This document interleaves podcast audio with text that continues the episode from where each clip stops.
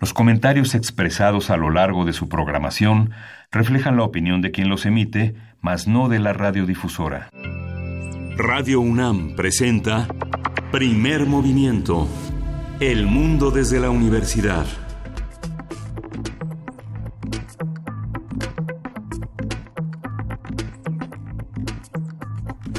Hola, buenos días. Hoy es lunes 10 de junio y son las 7.05 de la mañana en la Ciudad de México.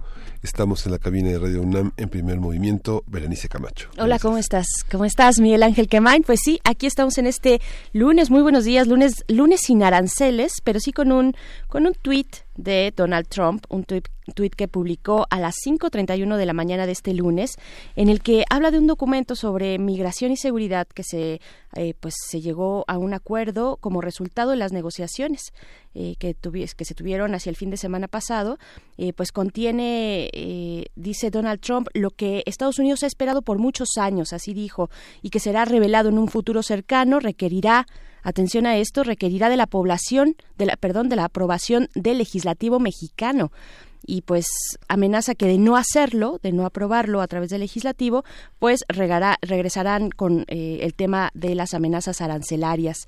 Eh, después de que Donald Trump publica este tuit, Marcelo Ebrard, el canciller, sale y también a través de su cuenta de Twitter diez minutos después dice que el documento, ese documento que no conocemos, será revelado hoy en la conferencia matutina. Y pues bueno, ¿Qué dice el documento? ¿Qué, ¿Qué, significa ser un tercer país, también un tercer país seguro? ¿Hasta dónde se negoció? Eh, hasta dónde negoció la delegación mexicana, pues para detener esta amenaza de Donald Trump, ¿no? ¿Cómo, ¿Cómo, lo ves, Miguel Ángel? Sí, justamente, bueno, amanecemos con esa con esa eh, con este tema que va a ser el tema de la conferencia mañanera durante la cobertura de esta celebración que terminó más que eh, una marcha, una una presencia por la dignidad terminó siendo como una celebración, como el propio jefe del Ejecutivo lo dijo, pero el ambiente de cobertura eh, por parte de la prensa, eh, sobre todo la prensa fronteriza de los diarios de Nuevo León, de Sonora, de Chihuahua, de Baja California y de ciudades como estados como Zacatecas, Durango, es una cobertura distinta a la que viene del centro del país. Hay una mayor eh, un mayor acento en toda la parte de reporteo, pero la parte documental que fue la exigencia de por lo menos la minuta de la reunión del acuerdo, el documento como resultado del acuerdo, pues no se no se repartió, no se no se comunicó su contenido hasta el día de hoy. Eh, los encargados de comunicación señalaban que bueno sería el tema del día de lunes 10 y bueno será en unos minutos más el tema de la conferencia mañanera si no es que ya está teniendo el turno. Lo que lo interesante fue ver cómo se ah, cómo se agruparon los diferentes sectores de la sociedad, ¿no? Mientras que para la Iglesia protestante fue un acto de fe que este, confirmó que la fe mueve montañas para otros actores fue la confirmación de un viejo una vieja consigna de que eh, como señalaba Elguera en el cartón del sábado en la jornada, eh, que hubo acuerdo por parte del Estado de Estados Unidos, hubo acuerdo, que bueno que se acordaron que nosotros somos los que mandamos, ¿no? Estas visiones pues eh, son encontradas. Yo creo que fue una de las uno de los actos más polémicos. Normalmente uno ve en las conferencias del presidente en los en vivo que hace este 100 eh, eh, textos de bendiciones para el presidente y uno de diatriba.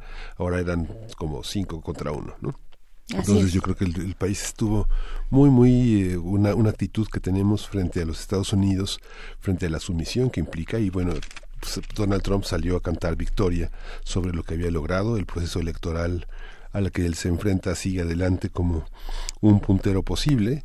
Y bueno México este pues le hizo el caldo a, Donald Trump no quedaba otra eh, las consecuencias como muchos analistas y como en estas mesas de la semana pasada en primer movimiento vimos, pues sería una situación muy difícil porque México no ha construido alianzas hacia otros territorios. Y sobre todo, como señalaban también la semana pasada en primer movimiento, no ha fortalecido el mercado interno de manera suficiente que le permita afrontar una crisis de ese tamaño. Pues así es, así es. Veremos, eh, pues, cuál es el, el, aliento que pueda tener esta estrategia de Donald Trump, esta estrategia de presión, cuántas veces más eh, nos lo va, nos la va a aplicar de esta manera. ¿no? Eh, pues bueno, ya él dijo que de no, de no ratificar, bueno, de no aprobar el Congreso mexicano este documento que se dará a conocer esta mañana, pues eh, regresará la amenaza arancelaria, Miguel Ángel. Pero bueno, tenemos, además de este, muchos otros temas el día de hoy.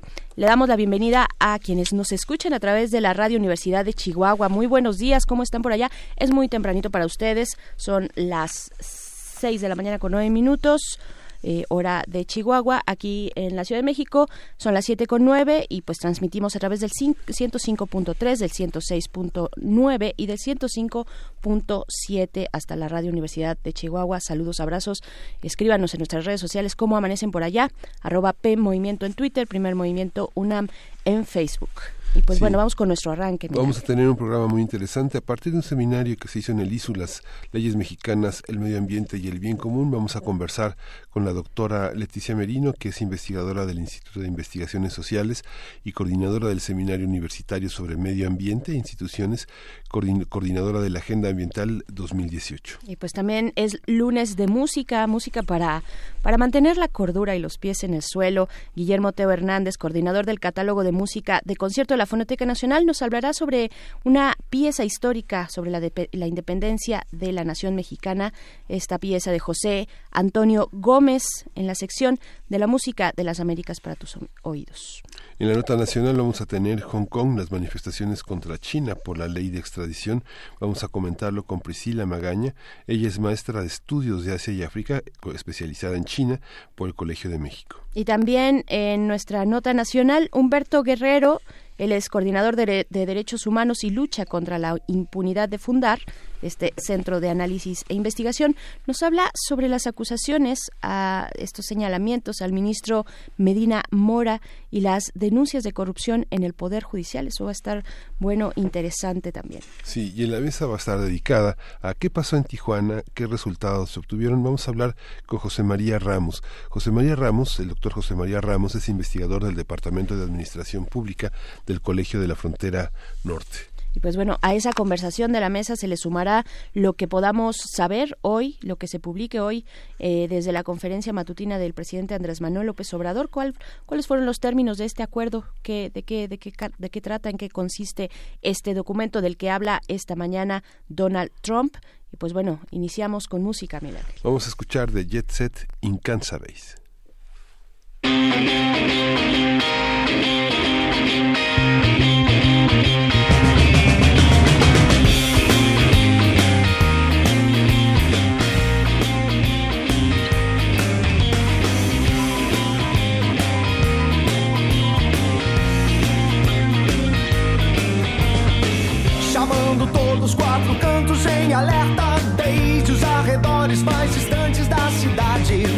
Aos resistentes eu proponho um levante. Abram suas portas, abandonem as garagens.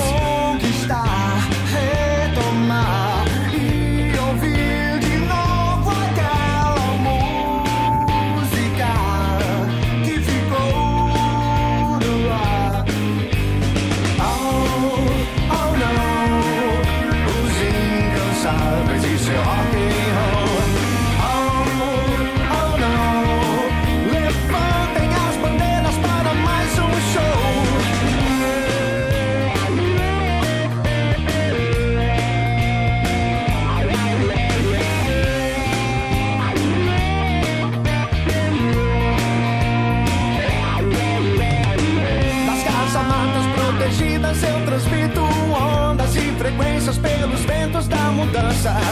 Aos dissidentes exilados, um aviso: tomem seu lugar na caravana que avança. Conquistar,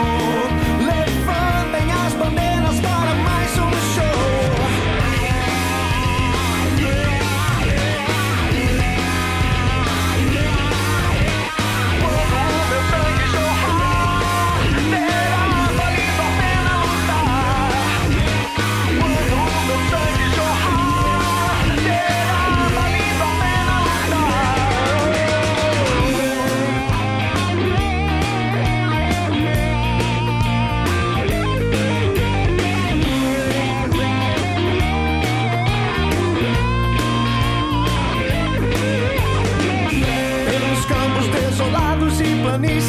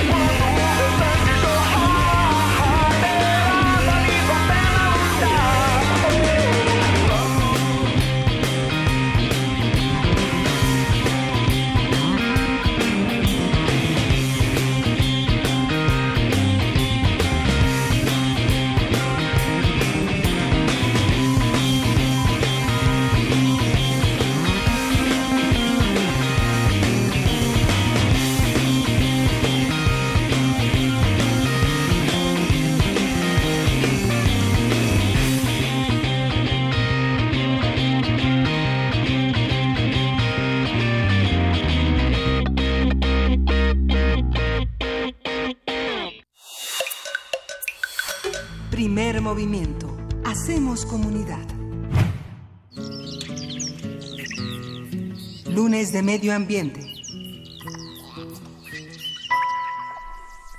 La semana pasada, el Seminario Universitario de Sociedad, Medio Ambiente e Instituciones realizó el con- conversatorio titulado ¿Funcionan las leyes mexicanas para proteger el medio ambiente y el bien común? Los especialistas convocados hablaron sobre la Ley de Aguas Nacionales, la Ley General de Agua, la Ley de Transición Energética, el Marco Legal Minero, la Ley General del Equilibrio Ecológico y Protección al Medio Ambiente y también la Ley de Responsabilidad Ambiental. Como parte de sus planes de gobierno, el presidente Andrés Manuel López Obrador promueve e impulsa proyectos como el aeropuerto de Santa Lucía, el tren Maya o la refinería Dos Bocas, que han sido cuestionados por organizaciones de defensa del medio ambiente. Al tomar posesión como secretario del Medio Ambiente, Víctor Manuel Toledo, quien era, eh, dijo que era necesario poner la política ambiental al servicio de la sociedad mexicana y promover las leyes contra el fracking, contra el maíz transgénico y otros cultivos. A partir de todas estas discusiones que condujo el Seminario Universitario de Sociedad, Medio Ambiente e Instituciones sobre este tema, vamos a hablar sobre el marco jurídico, cómo incide en la vida de las distintas especies que habitan el país. Y está con nosotros la doctora Leticia Merino, del Instituto de Investigaciones Sociales y coordinadora del Seminario Universitario sobre Medio Ambiente e Instituciones. Ella coordinó la Agenda Ambiental 2018, de la que tanto hablamos en sus distintos aspectos el año pasado. Y le doy la bienvenida a Leticia. Buenos días. Ay, muchas gracias, muy buen día. Eh. La conclusión de todas estas mesas que pues, ocurrieron el 4 de junio, junto con Omar Arellano, ponen de manifiesto todo un pendiente en este en términos legislativos, en términos jurídicos. Cuéntenos Sí, cómo está. Sí, tremendo. O sea, en términos generales se suele decir que tenemos buenas leyes, pero que no se cumplen. Yo creo que en el tema del medio ambiente no tenemos buenas leyes. Eh, tenemos, digamos, algunas, algunos aciertos legislativos aislados y contradictorios con, con la gran parte del marco jurídico. Ley del agua, ley minera, ley eh, reforma energética, ley de responsabilidad ambiental, LEGEPA, totalmente de- desarticulada, ya muy rebasada, eh, no, no coadyuvan al, al derecho humano al medio ambiente sano que reconoce el artículo cuarto de la Constitución eh, y está en franca contradicción con él. Yo quisiera como preámbulo decir que, que muchas de estas leyes, incluida eh, la reforma del artículo 27 constitucional, la ley agraria que pareciera que no es ambiental, pero pero rige la propiedad de los territorios donde se encuentran gran parte de los recursos naturales, fueron modificadas en la víspera de la firma del Tratado de Libre Comercio de América del Norte, entre 92 y 90 y 94. Entonces, leyes que, digamos, por ejemplo, el agua, los bienes del subsuelo, que por ley, artículo 27 constitucional, han sido o son definidos aún como propiedad pública, como propiedad de la nación, pasaron a partir de estas leyes secundarias, secundarias digamos porque no es constitución, son leyes del rango que sigue, a ser objeto, a abrirse a los mercados, tanto las tierras como el agua, como el subsuelo, más allá de la propiedad eh, nacional o de la propiedad comunal y ejidal en el caso de las tierras de, estos de los núcleos agrarios de ejidos y comunidades. Entonces son leyes que se hicieron de una manera brutal. Cuando uno las revisa digamos uno no los ciudadanos no acostumbramos a leer leyes y yo creo que hay que hacerlos se hicieron para entregar digamos con el objetivo el objeto fundamental de entregar de manera descarada diría yo estos bienes fundamentales para la vida de los mexicanos y para el país y para la sustentabilidad, digamos, para la existencia de ecosistemas sanos también, este, entregados al, gran capital y ahorita no solo son objeto de, de compra y venta, sino que en gran parte están en manos de mercados financieros. Por ejemplo, eh, el Banco Melon, Santander y Citibank son accionistas, son dueños de concesiones de agua en México. Digo, yo no sé para qué, ¿no? O sea, si la utilizan en alguna actividad productiva, obviamente no. Este es objeto el agua de especulación financiera cuando existen nueve millones de personas sin acceso sin acceso al agua en el país, ¿no? O con acceso muy precario al agua. Más abajo de lo que establece la Organización Mundial de la Salud como como volumen necesario para, para, para no enfermarnos, digamos, para cumplir con necesidades básicas. Entonces, de entrada, no tenemos buenas leyes ambientales en la mayor parte eh, de los casos, digamos hablando de manera general, y necesitan ser replanteadas eh, en función de los del derecho humano a un medio ambiente sano y de la sustentabilidad de los ecosistemas. Y esto no es, se, se suele decir que que el tema ambiental eh, es contrario al desarrollo. Si, si, hablamos más adelante, yo creo que, que hay de desarrollos a desarrollos y el desarrollo que sea, entre comillas, que se ha promovido en México no es desarrollo, es despojo de los, de los bienes naturales para concentrarse en manos de bancos, de mineras, sabe, muy pocas manos. ¿no? Claro. Entonces, de entrada, esa fue nuestra nuestra conclusión general. Sí. O tal vez podría ser también, doctora Leticia Merino, una, un punto de partida, ¿no? De lo que ha ocurrido este despojo sistemático desde que se abren estas posibilidades, estos candados, se quitan los contrapesos, eh, desde pues la firma del Tratado de, Libre Comercio, ¿no? De lo que pasa con el ejido que ya nos menciona. Y, y, a este momento, pues seguramente ustedes están viendo algo y lo estamos viendo los mexicanos eh, con el nuevo gobierno, con estos grandes proyectos, los megaproyectos que afectarían, que impactarían de una manera importante al medio ambiente.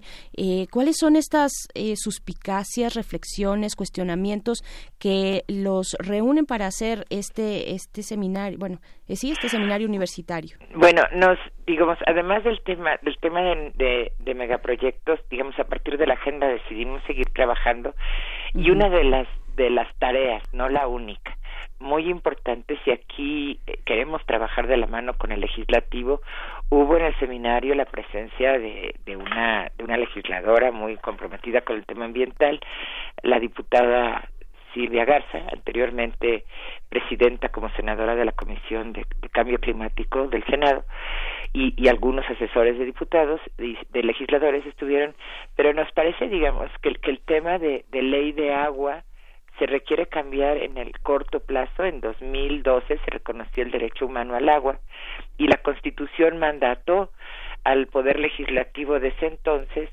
a, legislar en un plazo eh, no mayor a seis meses el derecho humano al agua que implicaba derogar la ley vigente. La ley la ley vigente, la ley de aguas nacionales, se rige por el principio de que el dueño del agua es quien primero la solicita o sea, los concesionarios. Y desconoció, digamos, entra en contradicción con el artículo 27 que reconoce el derecho de los pueblos indígenas y comunidades eh, locales, de ejidos y comunidades, al agua y a las tierras. Esto es mandato constitucional y la ley del agua desconoce este derecho y establece que si un industrial o agroindustrial, este, pienso en el caso de Tlanisco en el Estado de México, una, una floricultora de capital español, pide el agua y la gente no sabe que la tiene que pedir porque considera que ya es dueño, la pierde porque no solicitaron la concesión a tiempo. Digamos, incluso ahorita con agua está viniendo el o queriendo abrir el programa de Conagua en línea, o sea, para solicitar concesiones basta con llenar un formato. Entonces, digamos, los grandes capitales le ganan, le ganan a los ejidos prácticamente a partir de los de los dictados de la ley y de lo poco que se cumple, lo malo incluso, el agua no se paga, se paga menos del 10% del agua concesionada, se vigila menos del 2%, digamos, estamos en una situación de de crisis hídrica, pero de crisis de gobernabilidad del agua, y esto ha sido posible gracias al marco legal que también concentra toda la decisión en una sola autoridad, en Conagua. Este, lo que propone, digamos, desde hace tiempo se promueve una iniciativa de ley ciudadana del agua que esperamos eh, que, el, que el doctor Toledo sea sensible a ella, digamos, de acuerdo a su trayectoria eh, de, de compromiso social esta ley propone que sean consejos municipales, locales, consejos de cuenca, los que los que gobiernen, los que decidan sobre las condiciones locales y se agrupen en, en instancias estatales y en instancias nacionales, o sea, de arriba abajo, más que más que de abajo arriba, con con una con un tema muy jerárquico. Ley minera, o sea, de te vas para atrás. este, la ley minera también establece, eh, otorga concesiones 13, de 13 a 15% del territorio nacional. Está concesionado a empresas mineras, eh, pagan realmente, es irrisorio lo que pagan. Eh, dentro de las cosas muy muy muy graves de la ley minera digamos está el que se establece que la minería que el extraer mineral es una es una actividad de interés público digamos yo no sé cuál sea el, el beneficio público genera solo 120 mil empleos digamos menos del 1% del empleo contribuye con menos del 1% al PIB y además se establece en la ley que es preferente sobre cualquier otra actividad incluido el derecho humano al agua o la conservación, digamos, que no son actividades propiamente, pero cualquier cualquier otro cualquier otro objetivo.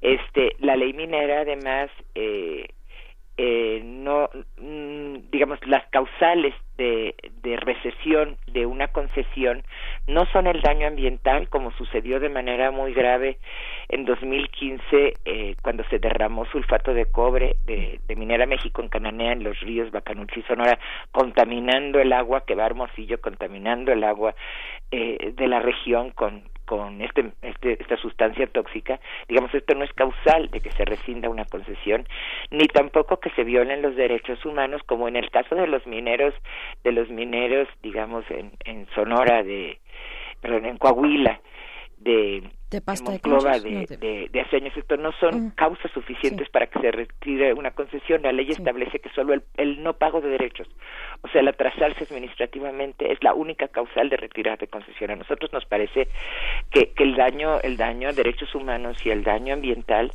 son causas, deben de ser causas legalmente de retirar una concesión, digamos, es, es una afrenta. Además, nos parece muy importante que la ley establezca si es que se hace minería, bueno, que se prohíba la minería de cielo abierto para oro y plata, que es altamente tóxica, altamente destructiva y los daños son irreparables, y que, digamos, de los metales que se extrae, se, se, se obligue a que a que se genere valor agregado en México si realmente queremos contribuir al ingreso. Digamos, esta actividad no contribuye, se paga menos del 1% de impuestos de las ganancias que son astronómicas cuando digamos esto por ley. Entonces creemos que que la ley minera es una afrenta a la sociedad mexicana, este al derecho humano, a los derechos humanos y, y, y al, derecho a medio ambiente sano que reconoce la Constitución. Y analizamos también la ley de responsabilidad ambiental, la LEGEPA, que está muy desarticulada, y la ley de, responsabilidad ambiental, que nos decía la doctora Marisol Anglés del Instituto de Investigaciones Jurídicas, que estuvo, que estuvo presente en el seminario, eh, que es tan mala que realmente lo que hace es legalizar el daño este, establece el pago por el daño, son pagos irrisorios, pero además el daño a derechos humanos y el daño, el daño ambiental son daños que no se reparan fácilmente, que en muchos casos no se, no se reparan. Entonces, nos parece que, que, que en esta cuarta transformación y, y con el doctor eh, Toledo al frente es momento de, de replantear el marco ambiental al que estamos sujetos porque eh, digamos, un mejor marco daría más elementos para, para defender y para exigir eh, los derechos a los que me he referido, los derechos al agua, digamos otro tema de ley minera muy grave que tiene que ver con, con ley agraria, es que como es actividad preferente, el terreno que está encima del donde se va a poner la mina se puede expropiar o se establece una servidumbre de 50 años.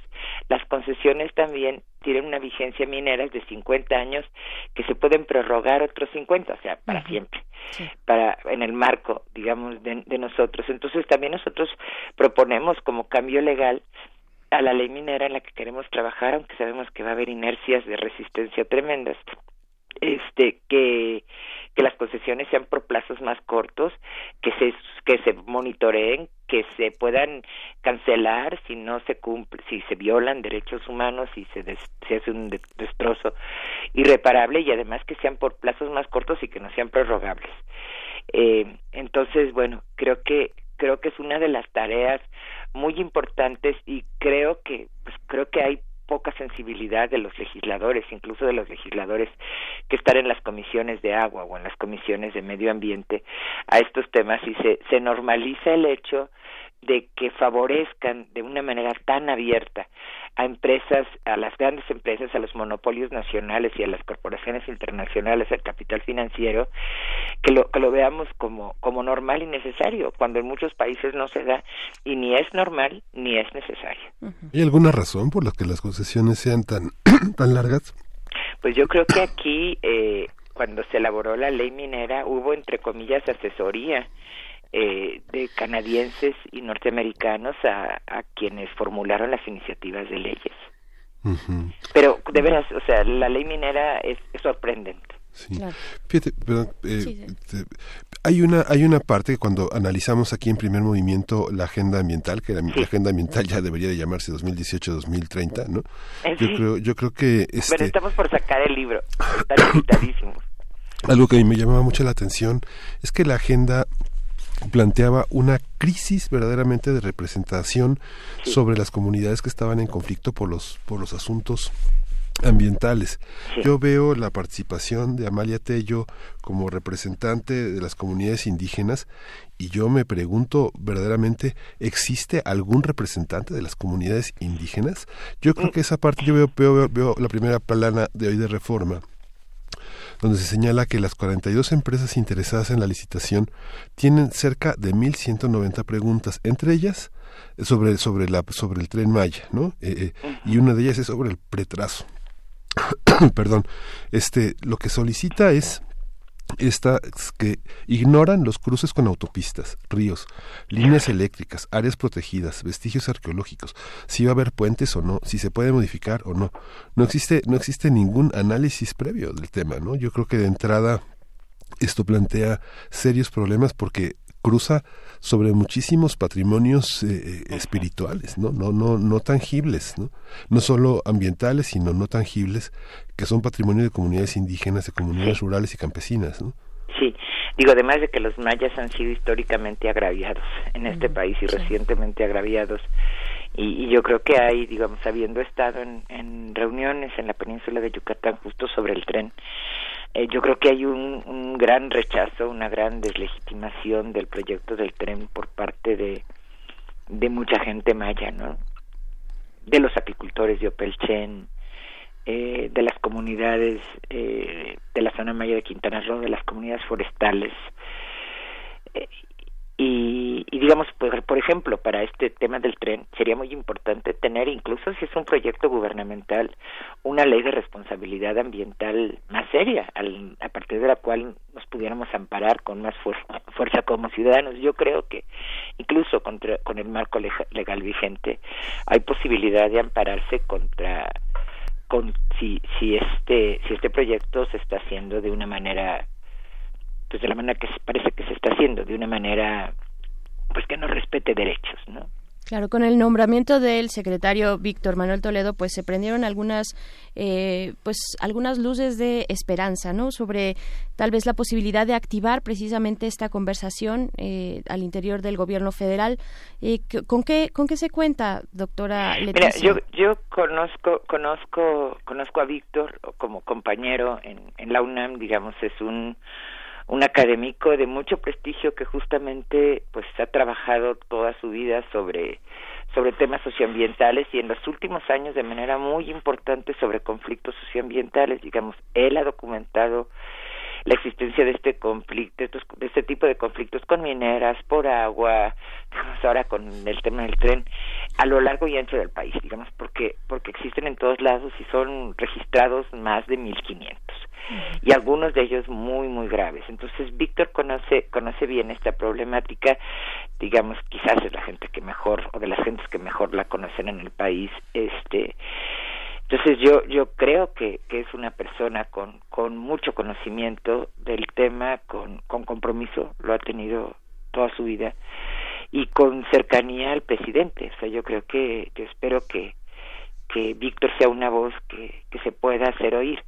Ahora, creo que es una voz que, que muy posiblemente, espero que no, pues nada, no quiero decir que nada de contracorriente, pero sí se va a enfrentar a, a intereses muy fuertes presentes dentro y fuera del gobierno, digamos, en agricultura, en energía, en, en transportes, eh, en la propia Secretaría de la Presidencia, este, yo creo que que, que él va, va a enfrentarse con, con gente que, que piensa de otro modo y que tiene que tiene otro tipo de intereses. Este ahora yo creo que, que tiene el apoyo Víctor de de gran parte de la sociedad eh, académica y de la sociedad civil que, que, tiene trabajo en pro de sustentabilidad y que y que ha buscado defender estos derechos de, de comunidades y de y de pueblos. Entonces yo creo que tiene tiene un gran respaldo este y tiene un enorme compromiso digo tiene un enorme el medio ambiente no se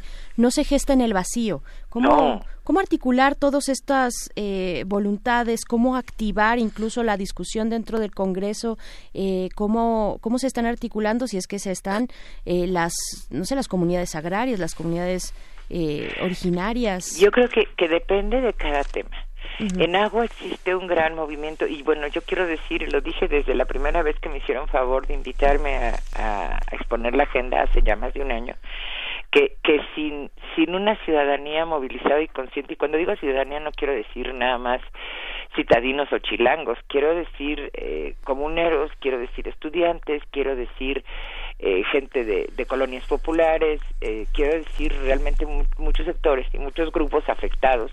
Sin este empuje social, las leyes y la política no cambian. No solo ni fundamentalmente es cuestión de buenas intenciones, por más lúcidos o por más brillantes que sean los funcionarios. Digamos, aquí se requiere fundamentalmente el empuje y la exigencia de la sociedad. Dicho esto, yo creo que esto varía. En el tema del agua, existe una movilización social muy importante que tiene más de siete años, que se aglutina en la coordinadora Agua para Todos, Agua para la Vida, digamos, donde participan académicos, pero sobre todo donde participan colonias, pueblos, digamos, Agua para Todos eh, tiene más de 100 organizaciones miembros sí. que están en el territorio, en San Luis Potosí, Baja California, Oaxaca, Guerrero, eh, Veracruz, eh, eh, oponiéndose a los abusos, oponiéndose a, a, las concesiones y buscando una nueva ley. Entonces, yo creo que aunque los intereses son tremendos y ya hubo, bueno, digamos, una, un emblema, casi una figura emblemática de esta confrontación, es el edificio quemado de Conagua. Y se quemaron justamente los pisos, no quiero pensar mal, pero es difícil pensar bien, uh -huh. los pisos donde estaba la información sobre concesiones, sí, digamos, y aquí la propia Auditoría Superior de la Federación ha señalado que, que hay un muy mal manejo del sistema de concesiones en México. Entonces, digamos, aquí, a pesar de que hay esta pugna tan tremenda, yo creo que, y confío en que hay una movilización social muy importante. El, el secretario Toledo se manifest, manifestó simpatía por la iniciativa ciudadana de, de ley del agua, y yo creo que esto no de forma fácil, pero está pasando y va a pasar. En minería la situación es mucho más dispersa y más difícil porque a la mayoría de los ciudadanos nos suena muy lejos, digamos, que se esté destruyendo el semidesierto en Zacatecas, pues a mí qué, digamos, es mi prioridad número 25, si no es que menos. Este, sin embargo, digamos, está afectando al país, está afectando muchas regiones, digamos, el hecho de que el agua contaminada de la minera cananea llegue hasta Hermosillo no no es poca cosa, este el hecho de que se destruya el campo y que que acabemos con la posibilidad de seguridad alimentaria en muchas en muchas regiones no es poca cosa. Existen organizaciones mineras, digamos, está la red eh, mexicana eh, de afectados por la minería y existen en los territorios, digamos, yo estuve hace poco en una reunión en Oaxaca, digamos, en valles centrales, en Guerrero, en Veracruz, movimientos locales de resistencia a la, a la minería, pero son todavía muy, muy locales. Yo creo que aquí falta articular, falta articular la respuesta social para y, y, y, trabajar con, con el legislativo, con los legisladores afines, para hacer una propuesta, digamos, para empujar un cambio a la ley minera. Digamos, esto de que la minería sea actividad de interés público y preferente, digamos, a estas alturas del, del mundo, digamos, es una herencia colonial de cuando México era un país minero visto desde España, visto desde la metrópoli colonial. Yo creo que, que, que debemos de exigir, o sea, no es no es un tema de interés público. Interés público es el acceso de todos al agua, es el fin de la contaminación, es el que el que no haya agrotóxicos en nuestros alimentos, etcétera. Entonces, este yo creo que en minería hay mucho hay mucho que hacer y en ley de responsabilidad ambiental yo lo veo todavía más difícil porque las leyes ambientales nos parecen nos parecen muy lejanas. Entonces, aquí es un tema que está en la cabeza de algunos académicos y y de ONGs como el Centro Mexicano de Derecho Ambiental, Iniciativa Climática, Greenpeace, pero son son agentes muy importantes, pero son agentes generalmente sin base territorial. Entonces, aquí se tiene que tejer, se tiene que, que hacer una campaña de concientización social y civil eh, de la importancia de, de, como decía la doctora Anglés eh, de jurídica, del Instituto de Investigaciones Jurídicas, de desechar esta ley que lo que hace es legalizar el daño ambiental. Este, entonces, Pues bueno, este fue fue el trabajo que hicimos, la reunión que tuvimos muy larga, muy interesante, como preámbulo Sí. al Día Mundial del Medio Ambiente, y- que y- creo que que no hay mucho que celebrar y mucho que hacer. Sí. Sí, ¿Dónde, dónde, hacer. dónde, ¿Dónde podemos encontrar? Y tenemos que rayar la conversación, pero sí me gustaría que nos... eh, ¿Dónde podemos consultar las ponencias que se desarrollaron? Mira, estamos por subirlas, o sea, Ah, porque somos ok. un equipo chiquito. Yo Sí. creo que entre entre hoy y mañana acabamos de subir tanto tanto las ponencias como como las conclusiones y yo creo que digamos vamos a tener próximamente hemos tenido un seminario sobre agua en el Senado. Esperamos tener muy pronto también, les avisamos, un seminario abierto al público en el Senado, que es un foro ciudadano sobre ley minera y, y espero en el futuro otro sobre sobre ley de responsabilidad ambiental. Pero los vamos a subir y yo agradezco enormemente pues el espacio y el tiempo que, que nos dan para trabajar estos temas que son temas de todos. No, gracias a ti, Leticia. Y pues nos, est- estamos en contacto y vamos, vamos a estar pendientes para ponerlas en nuestras redes sociales. Ok, un abrazo muy grande, Te muy buen agradecemos día. muchísimo. Gracias. Bueno, nos vamos a despedir con música. Vamos a escuchar de Alice et moi,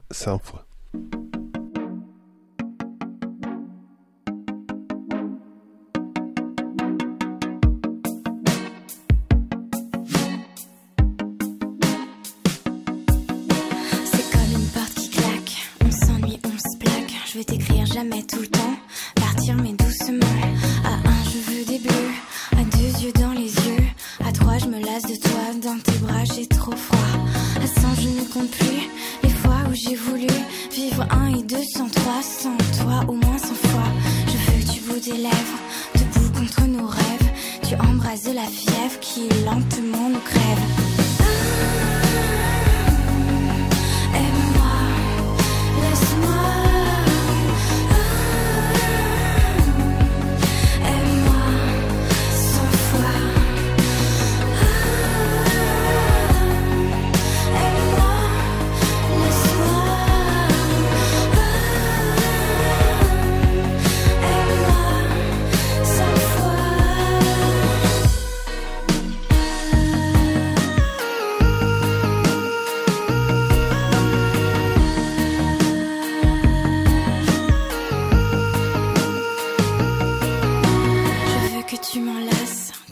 Et me délaisses, me baise la main et baisse la tête quand tu me blesses. Je veux que tu te confesses, qu'à genoux tu me laisses, libère et défais-moi, aime-moi au moins cent fois. Je veux chercher partout d'autres histoires que nous et goûter à des cœurs, des goûters de remords. Oh oui, je veux du drame, des cris, du cran, des larmes. Allez, fais-moi pleurer, cent fois, fais-moi danser.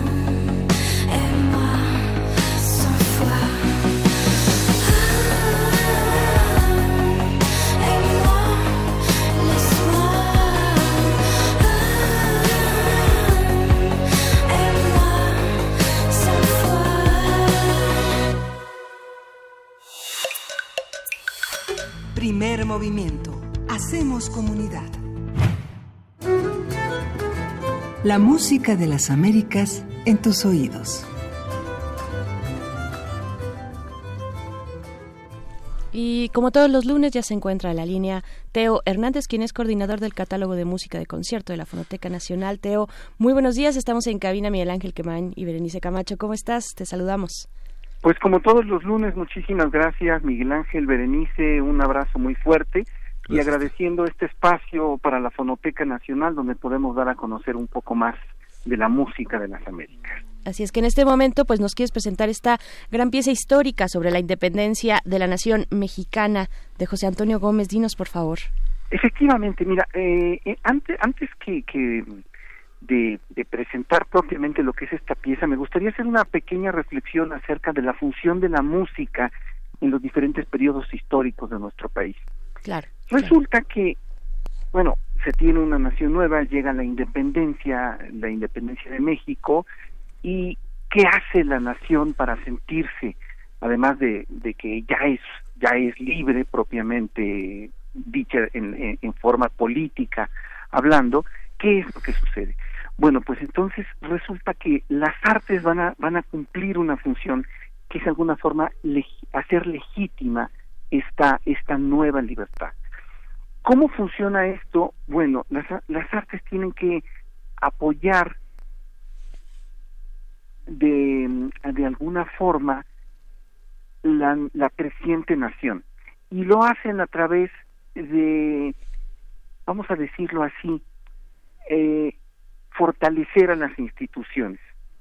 La idea un poco es que México, en este periodo histórico, tiene que demostrar que puede valer como ser independiente. Entonces, lo que hace es voltear sus ojos a Europa para decir, nosotros no somos, no vamos a ser un apéndice de Europa, vamos a ser una nación nueva, que tenga arte, que esté a la altura de los otros artes. Por lo tanto, ¿cuál es el camino que se, que se sigue? Tratar de ser como los europeos. Es por esto que, por ejemplo, la ópera italiana es, es tan recurrida, las formas italianas, o sea, nosotros tenemos que decir que somos igual, iguales de buenos que los otros. Y mucho más fuerte se da con, con los primeros años de la vida independiente en México. México se vuelve un país, eh, digamos, en las artes, romántico a la europea. Y es, es aquí donde viene este interesantísimo compositor que es José Antonio Gómez, porque hace una pieza, además es una pieza en, en su juventud, que es la primera pieza de la que tenemos noticia que habla de la independencia nacional. Y es una pieza que rescató la maestra Lidia Gerberov y se daba en, en entregas en los periódicos. La maestra Lidia Gerberov, haciendo una investigación verdaderamente acuciosa, encontró la mayor parte de estas, de estos música por entregas en, en España, pero quisiera hablar antes un poco de José Antonio Gómez. José Antonio Gómez fue niño prodigio, nació en la Ciudad de México en 1805 y murió en Tolancingo el 8 de julio de 1876. Fue niño cantor de la Colegiata de Guadalupe y fue un compositor virtuoso, pues a sus este, 10 años ya había compuesto algunas piezas. Algunos de sus maestros fueron este Margin Ginesta, Manuel Izquierdo, José Antonio del Corral, que tiene una historia divertidísima, es un compositor español. Fue director de orquesta de la Ópera del Coliseo. La Ópera del Coliseo era, era un, digamos, un teatro independiente que quería hacer espectáculos de carácter popular, o sea, la secularización de, la, de las artes. Eh, él intenta fundar un repertorio de música, o sea, hacer una, una imprenta en 1832. También intenta ser uno de los, un antecedente del, Conservatorio Nacional en 1839. Era tan respetado que lo nombraron jurado del himno nacional, fue, organista de catedral y, y compuso de todo, compuso obras sacras y obras profanas. Entre sus alumnos se cuentan Felipe Larios, Aniceto Ortega y Merecio Morales, sobre todo Aniceto Ortega y Melesio Morales son piezas fundamentales para entender el romanticismo mexicano y murió en la pobreza a los 71 años en 1876. La pieza tiene un nombre curiosísimo, se llama Pieza histórica sobre la independencia de la nación mexicana, puesta en música para el pianoforte con acompañamiento de violín, a flauta y violonchelo por el joven americano José Antonio Gómez Holguín, de 18 años, quien lo dedica a todos los libertadores de su patria. Con este nombre, y el eje central, digamos, la temática es este es el Iturbide. Ahorita vamos a escuchar solamente dos fragmentos. Esta es una producción que hizo la Fonoteca Nacional, es una cosa que no se consigue, eh, digamos, como disco comercial. Sin embargo, puede oírse en la en la página de la de la Musiteca, ¿no? Que es musiteca.mx. Eh, los intérpretes son la maestra Lidia Gerbero Falpiano, por supuesto, que fue la que realizó la investigación. Eh, tiene una parte de narración muy, muy interesante y en ese sentido es una de las de las piezas, de las primeras piezas programáticas que van intercalando un narrador y música y la música de alguna forma comenta lo que dijo el narrador. Elisa los soprano, Rogelio Marín tenor, Roberto Rivadeneira violín, Horacio Pucheta la flauta y Eric Franco al violonchelo. La mayor parte de, la, de las piezas son para, digamos, el narrador dice algo y después viene la pieza y solamente la parte final es la que tiene coro y No sé si pudiéramos oír la introducción. Por supuesto que sí, vamos a escuchar entonces la introducción de esta pieza y volvemos. Introducción en que se significan los diversos pensamientos que le ocurrían al general Iturbide antes de dar el grito de independencia.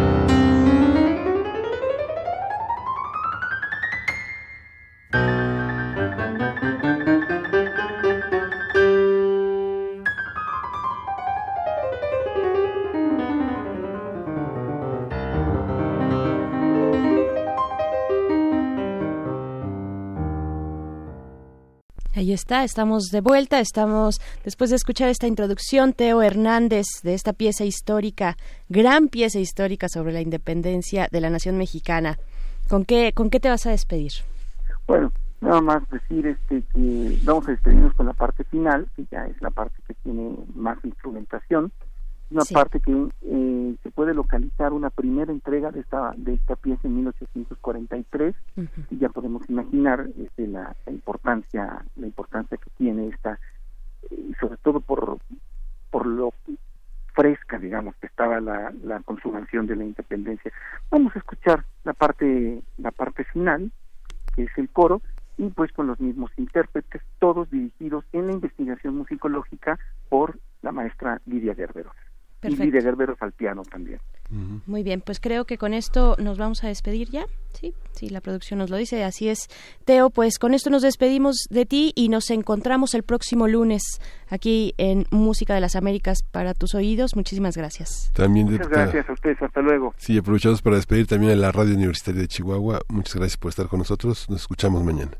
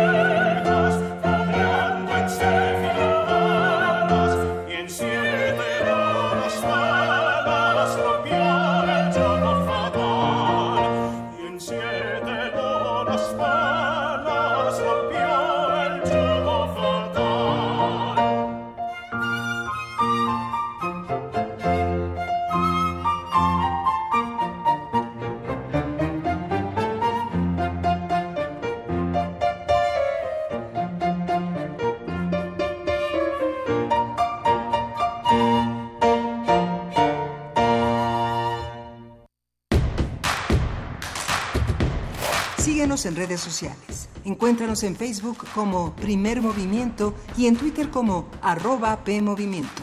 Hagamos comunidad.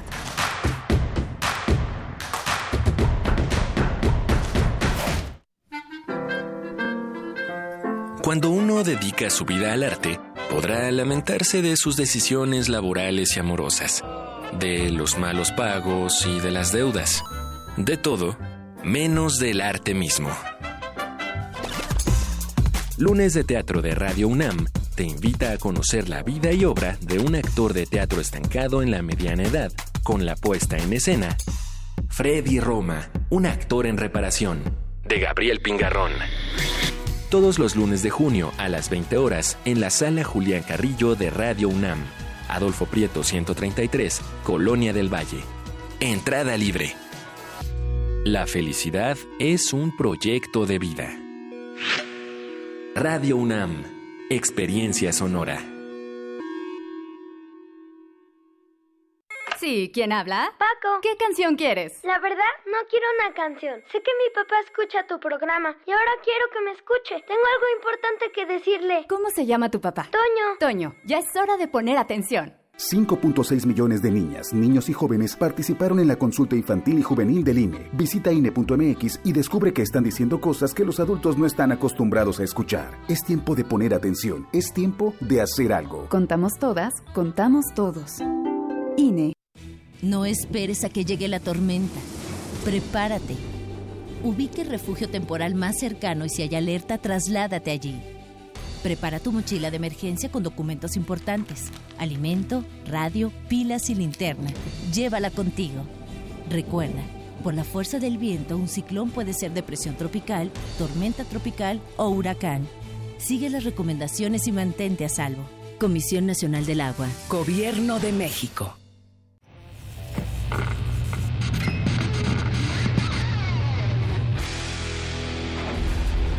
Por cortesía de cuando el rock dominaba el mundo, un minuto de...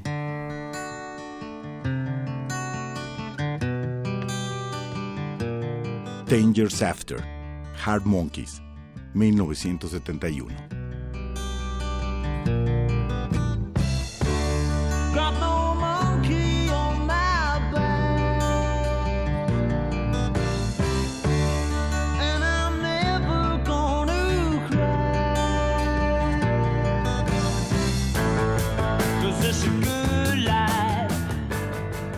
Escúchanos todos los viernes a las 18.45 horas por esta frecuencia. 96.1. Radio UNAM. Experiencia sonora.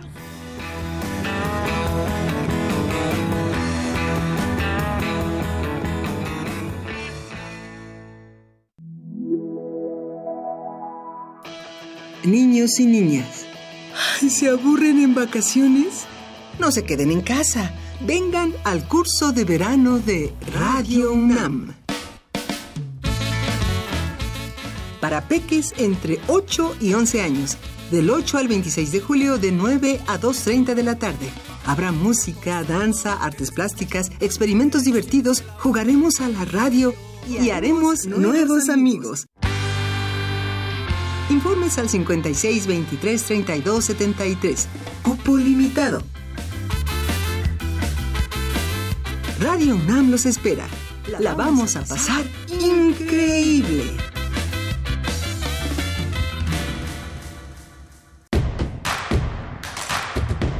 Queremos escucharte. Llámanos al 55 36 43 39 y al 55 36 89 89. Primer movimiento. Hacemos comunidad. Muy buenos días, buenos días, son las 8 de la mañana con 4 minutos de este lunes 10 de junio. Estamos iniciando la segunda hora de primer movimiento. Estamos en cabina Miguel Ángel Quemain. Buenos días, ¿cómo estás? Hola, buenos días, Berenice Camacho, ¿cómo estás? Eh, Pues- pasamos una primera hora interesante con el medio ambiente y las leyes, si sirven para algo, pues fueron las leyes este, prácticamente del sexenio anterior que pusieron a México y al medio ambiente como el territorio para la venta del país, ¿no? Así es, y pues mucho, mucho está ocurriendo en estos momentos, tanto en temas nacionales como internacionales, pues ya eh, veíamos y anunciábamos desde temprano que se esperaba esta conferencia de prensa. Estuvo a cargo del canciller Marcelo Ebrard esta mañana en conferencia matutina para hablar de el pues el documento que ya Donald Trump a las cinco y media de la mañana hacía a través de un tuit hacía público pues la existencia por lo menos de este documento. Qué es lo que nos dice Marcelo Ebrard pues hay eh, algunos puntos relevantes. Dice pues que se presentó se, se, se mencionó en esta negociación separar el tema migratorio del tema económico también que se va a pedir a las personas eh, migrantes que se registren, las que entren a nuestro país, que se registren, dice, no es criminalizar a, los migrantes, no es militarizar al país porque se trata de la Guardia Nacional, pero sin embargo pues ya hay 60 mil elementos eh, desplegados y así lo anunció la semana pasada de la Guardia Nacional en la frontera sur. También dijo que se va a mandar a los mm, a las personas migrantes a que terminen en México su proceso de asilo, esto de acuerdo con la ley 235 eh, de Estados Unidos y también dijo que en estas negociaciones, en este documento, eh, pues México no aceptó ser tercer país seguro, se comprometió a evaluar sus medidas en unos meses para entonces pensar en una estrategia regional con Guatemala, Brasil, Perú y otros países. Y de este tema, de esta estrategia regional, es eh, de donde se desprende la cuestión de, pues tendría que presentarse al Congreso. Esto último, esto sí tendría que presentarse al Congreso, aunque hasta ahora y por el momento las decisiones quedan en la cancha del Ejecutivo Federal. Eh, en 45 días se hará una evaluación y pues esto estos son los puntos importantes de esta conferencia de eh, el canciller Marcelo Ebrard Miguel Ángel. Sí, bueno, eh, yo quería comentar brevemente antes de entrar a nuestra nota internacional que falleció la actriz Mercedes Pascual. Ella eh, fue una actriz eh, fundamentalmente eh, que conoció la popularidad, la enorme popularidad de la televisión, de las telenovelas. Ella participó muchísimo en, cine, participó en Cilantro y Perejil, Maximiliano y Carlota, El Manantial del Milagro, participó en Cuna de Lobos, en Teresa, en Muchachitas, pero fue una actriz muy, muy importante. Ella es de las actrices que participó en el, eh, en, el taller, en el trabajo que hizo Sekizano, este gran eh, eh, director de teatro de origen japonés en México, también una de las grandes formadores de actores en la Academia de Teatro de Andrés Soler, y bueno, una mujer que participó de una manera notable en el teatro universitario, en la Compañía Nacional de Teatro, fue de las grandes intérpretes en los años 70 de las obras de Ionesco y de Jean Genet, de Jean Giraudoux, este, de Bertolt Brecht, este, una mujer muy importante, le damos pues un abrazo a esta despedida. Ella es también madre de Mercedes Solea, una gran actriz mexicana eh, a quien pues abrazamos en esta enorme ausencia ella también es hermana, media hermana de Claudia Brook. Mercedes fue madre de Claudia Brook.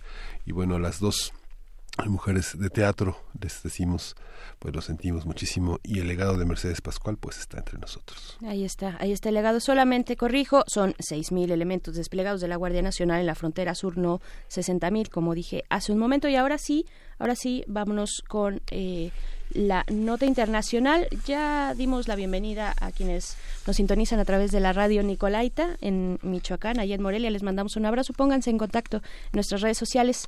Vamos, vamos a nuestra nota internacional. Primer movimiento. Hacemos comunidad. Nota internacional.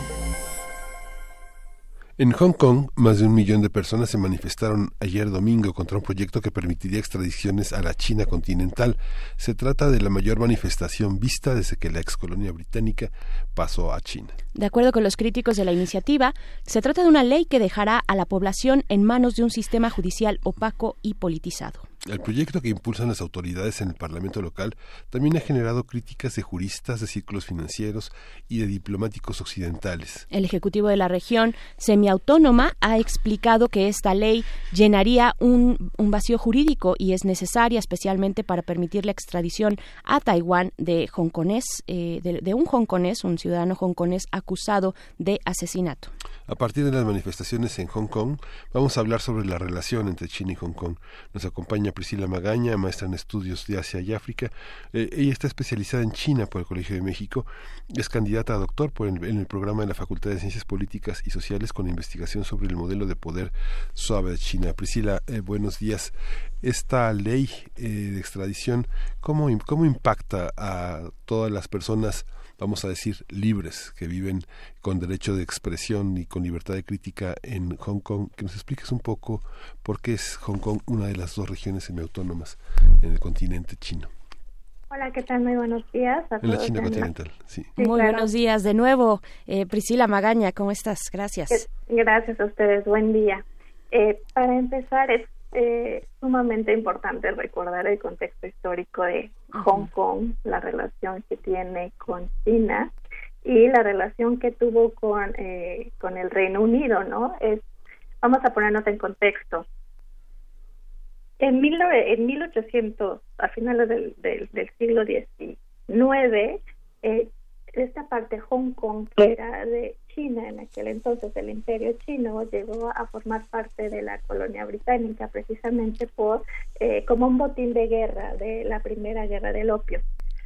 Jamás se imaginaron en la colonia británica que esos 99 años pudiesen pasar, que eh, una vez eh, que fuera reconvenido este, este acuerdo de negociación, llegara a formar parte de nuevo de ahora la China continental, como lo llamamos.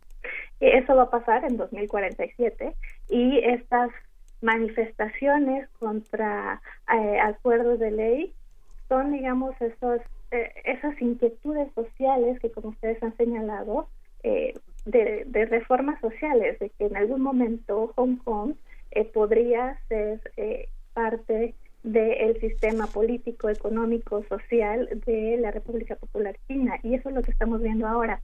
Este proyecto de ley de extradición, según las autoridades de Hong Kong, tratan de llenar este vacío legal que se ha tenido por 20 años, desde que Hong Kong fue, digamos, entregada por eh, el Reino Unido a la República Popular China. Y la pregunta que se hacen los hongkoneses es, ¿Cómo es que nosotros, como ustedes han señalado, vamos a perder estos derechos que se ha ganado con un sistema democrático en el que reinan los derechos humanos y vamos o podríamos este, pasar a un sistema legal eh, oscuro, ambivalente que pregona el, Partido eh, Comunista Chino. Hay muy fuertes críticas, es impresionante la masa de hongkoneses que se han salido a manifestar de diversas generaciones. Hemos visto a familias con niños, hemos visto a abuelos, empresarios, una masa increíble de hongkoneses que no está dispuesta a perder estos derechos y sobre todo no está dispuesta a esta integración no solamente económica, política, sino social que tiene unos valores legales que por supuesto no están dispuestos a renunciar. Por supuesto. Eh, pues y, y, bien, ¿cuáles son estas, pues esta esta relación tan complicada? Eh, Priscila Magaña ya nos ya nos comentabas estos orígenes, pero esta esta eh, esta tensión que se ha visto en los últimos años entre entre la China continental y Hong Kong, también en un contexto internacional, ¿cuáles son esas fuerzas que están obligando finalmente a que se pudiera ceder de alguna manera a estas peticiones de extradición? Ah, pues es sumamente importante, fíjate, es considerar que todo esto se está llevando a cabo en un marco legal que corresponde a lo que nosotros en esta parte del mundo conocemos como Estado de Derecho. Como ustedes han mencionado, el, uno de los eventos que dio curso a esta iniciativa de ley precisamente fue eh, el hecho de un homicidio de una joven de 20 años hongkonesa embarazada que fue asesinada por su novio cuando estaban de vacaciones en Taiwán. Este joven es arrestado en Taiwán, pero logra salir de la isla a regresar a Hong Kong mm. y dado que no existe una ley de extradición entre Hong Kong y Taiwán, no hay manera de entregarlo a las autoridades taiwanesas y que fue ya una, una condena producto de un proceso eh, con debidas normas. Entonces, esta es la relación ríspida. Imagínense, veamos en contexto internacional, tenemos a China continental, eh, tenemos a Hong Kong, tenemos a Taiwán, que estas dos últimas son consideradas, digamos, bastiones de estos resabios de valores mm, democráticos capitalistas que no comparten del todo eh, con esta integración eh, en la China continental. Entonces, en el contexto internacional, el punto está en que el mundo está observando la reacción del Partido Comunista Chino. El mundo está observando qué es lo que está pasando en estos 50 años, apenas llevamos 20 años de que Hong Kong fue regresada a la República Popular China y la pregunta es qué va a pasar en 2047 cuando sea entregada oficialmente en el marco legal que, que ya comentamos y sobre todo se va a dar una integración entre la sociedad hongkonesa y eh, la China continental ¿Qué es lo que va a pasar? El mundo está observando, el mundo está observando no solamente al partido, sino a la sociedad. ¿Qué es lo que quiere la sociedad? Eh, como hemos visto, Hong Kong, la sociedad hongkonesa tiene una larga tradición de ser una democracia participativa, no representativa solamente, sino participativa, y eso es a lo que no están dispuestos a renunciar en Hong Kong. Eh, hemos visto que la Unión Europea ha tenido conversaciones con la directora ejecutiva de Hong Kong para manifestar precisamente estas inquietudes. Otra de las organizaciones no gubernamentales de gran envergadura como Amnistía Internacional ha hecho declaraciones de preocupación sobre si esta ley llegase a pasar, que no tuviese efectos negativos para periodistas, para miembros de ONGs internacionales, sobre todo eh, las que laboran con derechos humanos, precisamente para que no se politice y se ponga en riesgo a un grupo determinado de activistas, como también fueron los refugiados de aquella eh, masacre de Tiananmen, de la que hablamos la semana pasada, que están en Hong Kong y que la sociedad hongkonesa percibe que puede llegar a haber un peligro de que estos refugiados políticos, de que muchos activistas políticos puedan ser presas de un sistema que no consideran eh, completamente transparente. Y es que justamente toda esta, o sea, digamos, ¿cómo, ¿cómo es el contexto de la transición que se dio en 97? Es, es que es una paradoja del mundo moderno y del mundo y del neoliberalismo, que eh, de alguna manera en esta transición hay un juego de reglas, de valores que están entre la sociedad tradicional china este, y, y la sociedad moderna, liberal, pero que son también resultado de un, de un largo trabajo, de, de, un, de un largo colonizaje, un colonizaje de más de 100 años. ¿no? Digamos que hay una parte de, Hong Kong que este, la, la literatura hongkonesa es, una, es la literatura británica, ¿no? No sé si uno piensa en los grandes representantes, no sé, se me ocurre así el vuelo Timo Timo, por ejemplo, ¿no? Uno de los grandes escritores británicos ingleses, ¿no? Es este es eh, hijo de una noble británica y hijo de un de un, de un, de un hombre este de un hombre que se dedicaba a la lavandería en Hong Kong. O sea, ¿cómo se da este mestizaje? ¿Cómo, qué, qué clase de ingleses son los que los chinos que viven en Hong Kong y qué clases de, y qué clase de chinos son los que viven en la en la China continental tan, de, de manera tan cercana, ¿no? Los hongkoneses son una sociedad que se ha integrado o ha integrado una identidad mixta, por así decirlo, porque legalmente son chinos, forman parte de la China continental, Hong Kong en este sistema de eh, un país, dos sistemas, que fue, digamos, el principio político por el cual eh, el Reino Unido fue entregado a China continental con la promesa de que durante 50 años conservara los valores y el sistema político y económico que había conservado durante este periodo de ser colonia, pero se salvó su sistema de relaciones exteriores y defensa, pues sí, eran una prerrogativa de, y una característica del gobierno sino en Hong Kong. Y en realidad, eh, ¿qué es lo que pasó en este siglo y medio de que hongkoneses fueran una colonia británica? La cultura, los valores sociopolíticos, la forma de interactuar con el mundo, las libertades de interactuar, de viajar, de comunicarse con el mundo exterior, era como cualquier otro país de este lado del mundo, ¿no?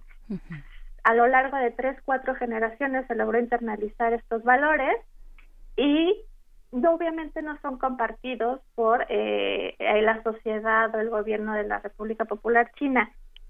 Aquí la pregunta es, ¿hubo una colonización no solamente del sistema político, sino también del sistema cultural, de la forma de percibir, de la ideología que tienen los hongkoneses y cómo han construido su identidad?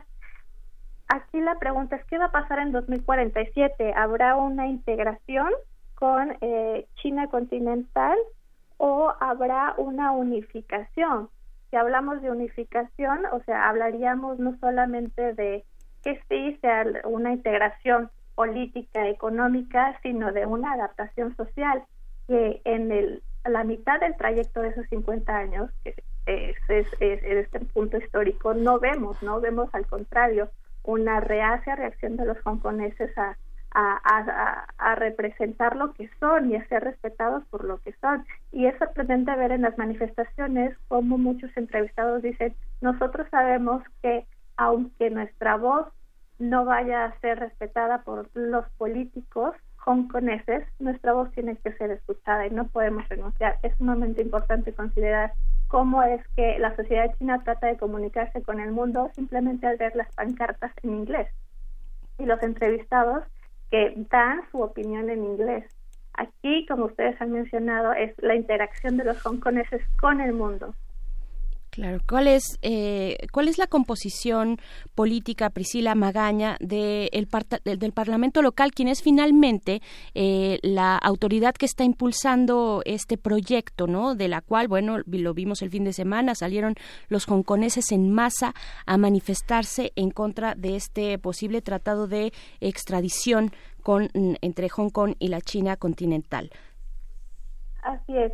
Eh, ha habido una gran influencia directa e indirecta del de, eh, gobierno en Beijing hacia quienes forman parte de este comisionado electoral de los 1.200 notables que conforman este colegio, por así llamarlo, que son los que deciden, los que deciden quiénes son el director o quién es el director ejecutivo del gobierno de Taiwán. Pero también vemos que está la figura del Parlamento en Hong Kong, Ahora mismo, los movimientos prodemocráticos, los partidos que defienden fehaciamente la democracia en el Parlamento hongkonés no tienen la mayoría.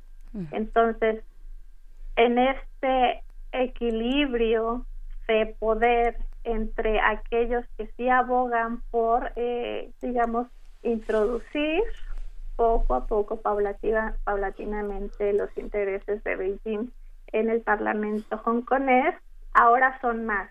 Mm. Ahora, ahora son más y este estas manifestaciones son la reacción de eh, del efecto que tienen los grupos no políticos y los grupos políticos prodemocráticos en, en el Parlamento.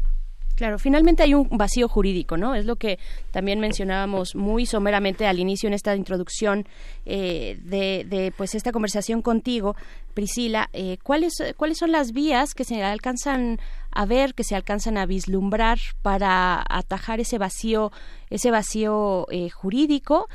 Vaya, con una negociación que no suena nada fácil con, con, con un país como China, ¿no?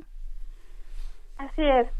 Este vacío jurídico ha estado en la relación de China eh, con Hong Kong y de Hong Kong con Taiwán y con Macao desde precisamente que fue Hong Kong entregada por el Reino Unido a la China continental. No formó parte de los acuerdos de la negociación del retorno de Hong Kong a China y es uno de los puntos que ha sido debatido precisamente por aquellos que dicen que este proyecto de ley no es una ley de extradición que vaya a beneficiar a Beijing, sino simplemente es una ley de extradición que pretende llenar estos vacíos legales porque no es posible hacer que aquellos criminales por delitos como el homicidio o la violación puedan ser enjuiciados conforme al sistema legal hongkonés. Y en realidad este vacío legal tiene orígenes políticos, precisamente por los actores que intervienen y por las capacidades políticas y legales que le habían sido conferidas a Hong Kong y precisamente para mantener una estabilidad previa con China, previa al 2047, ese año que para nosotros es tan esperado en las ciencias políticas, precisamente porque conoceremos la reacción de Beijing. Dejará a los hongkoneses con este sistema, este principio de un país, dos sistemas, qué es lo que pasará, pero en realidad, o sea, el punto del vacío legal es el la controversia política y la controversia social de la integración de la sociedad hongkonesa. Lo que sucede es que durante, yo creo que durante más de 40 años de cine chino, de cine británico, de cine estadounidense, hemos visto la construcción de la culpabilidad por parte de gobiernos opacos chinos sobre este libertarios occidentales. Digamos, también hay una historia de enorme prejuicio que se ha levantado contra el socialismo, contra el comunismo chino como una manera de este de resolver ideológicamente el conflicto bipolar eterno entre el comunismo y el, imperialismo, que han sido este, permanentemente acusados de, este, de construir culpables y inventar delitos que los propios indiciados desconocen. ¿no? Es parte de, ese mundo. En el mundo moderno legal, pues sí, los crímenes que se cometen en un lugar quieren ser juzgados en ese lugar y piden extradición, como pasa en el marco internacional de que llamamos de Occidente.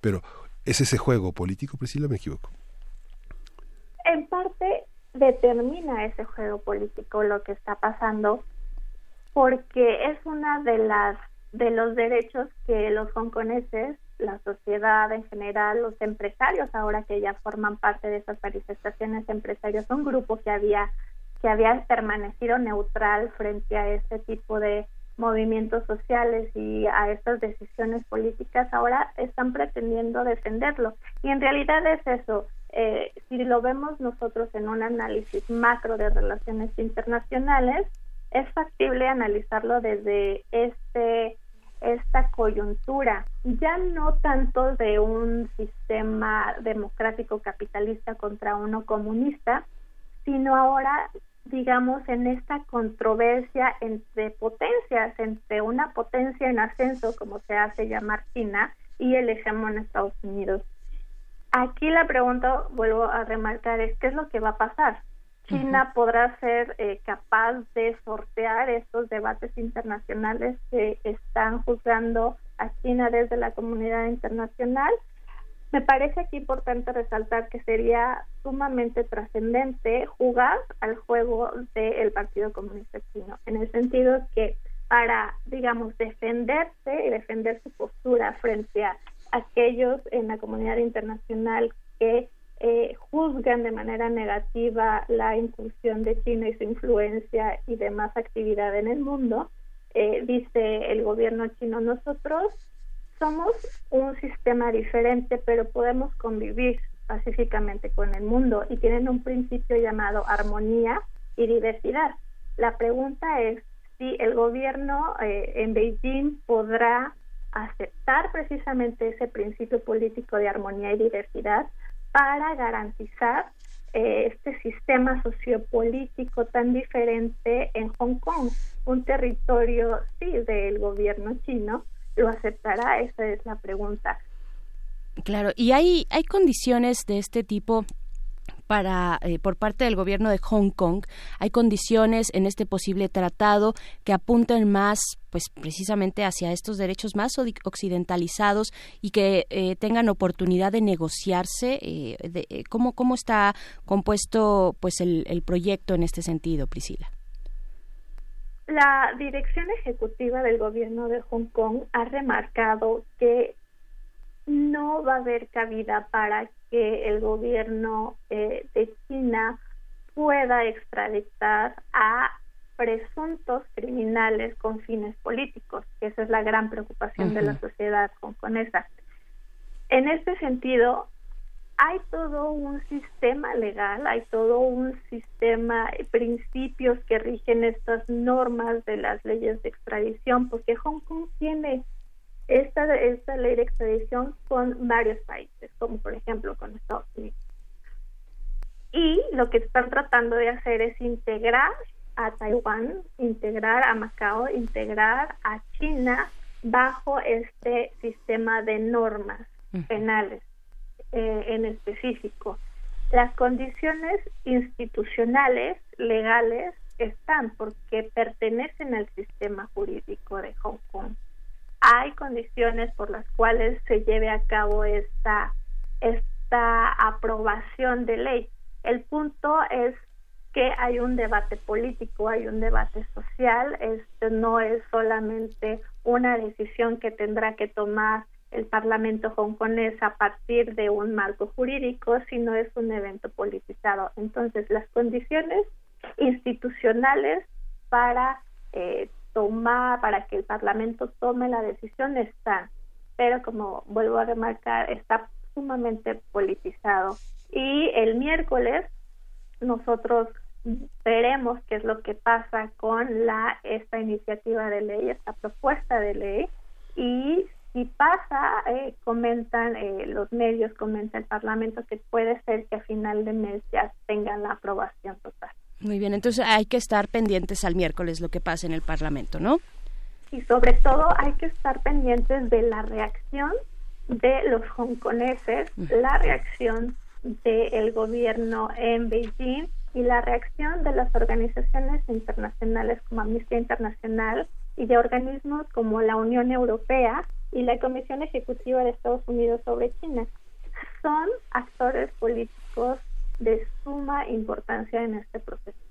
Se espera entonces que la sociedad eh, hongkonesa se esté manifestando por lo menos de aquí al miércoles en, las calles. Eh, mm, se espera que la sociedad hongkonesa esté muy atenta al proceso. Se espera que estén en este sentido de la sociedad, la democracia participativa, no solamente en las calles, yo no me atrevería a decir que van a estar en las calles, pero sí me atrevería a decir que van a estar siendo ciudadanos participativos. Lo son, ¿no? Son una sociedad participativa y activa. Tienen una larga tradición, recordemos el movimiento de los paraguas en 2014, recordemos los movimientos que hubo en 2013 cuando igualmente se pretendió aprobar una ley contra la sedición y ahora en 2019 los movimientos que tuvimos eh, para, digamos, conmemorar el 30 aniversario de la masacre de Tiananmen que ocurrió hace tres días. Entonces, hay una larga tradición de los hongkoneses por hacer efectiva su democracia participativa. Bien, pues un momento interesante el que atraviesa Hong Kong frente a estas posibilidades de un acuerdo de extradición con eh, la China continental. Maestra Priscila Magaña, te agradecemos mucho de nuevo que hayas eh, eh, platicado, conversado con la audiencia de Primer Movimiento. Nos encontramos pronto y a ver, a ver qué sucede el miércoles, ¿no? Claro que sí, y muy agradecida a ustedes por la invitación a los Gracias, Priscila. Muchas gracias. Y vamos a hacer una pausa musical. Lo que vamos a escuchar es de Titán. Ustedes tal vez lo conozcan, esta banda mexicana. Lo que, eh, eh, la canción que va a sonar es 1, 2, 3, 4. Vamos a escuchar.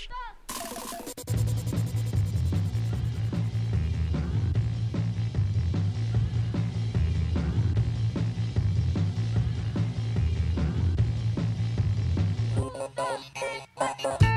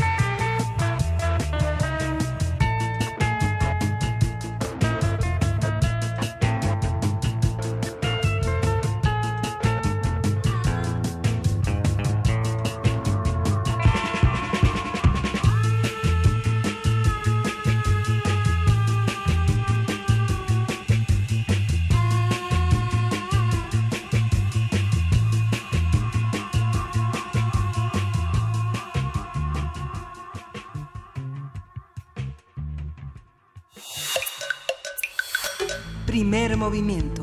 Hacemos comunidad. Nota Nacional. El pasado jueves, el presidente Andrés Manuel López Obrador confirmó que el gobierno de Estados Unidos proporcionó a la Unidad de Inteligencia Financiera de la Secretaría de Hacienda información sobre eh, transferencias del ministro de la Suprema Corte, Eduardo Medina Mora. El mandatario dijo que Hacienda analiza estos datos para presentar en su momento la denuncia correspondiente. Las supuestas transacciones sospechosas del magistrado fueron dadas a conocer por el Universal, que citó reportes de la Agencia Nacional de Crimen Británica y el Departamento del Tesoro estadounidense.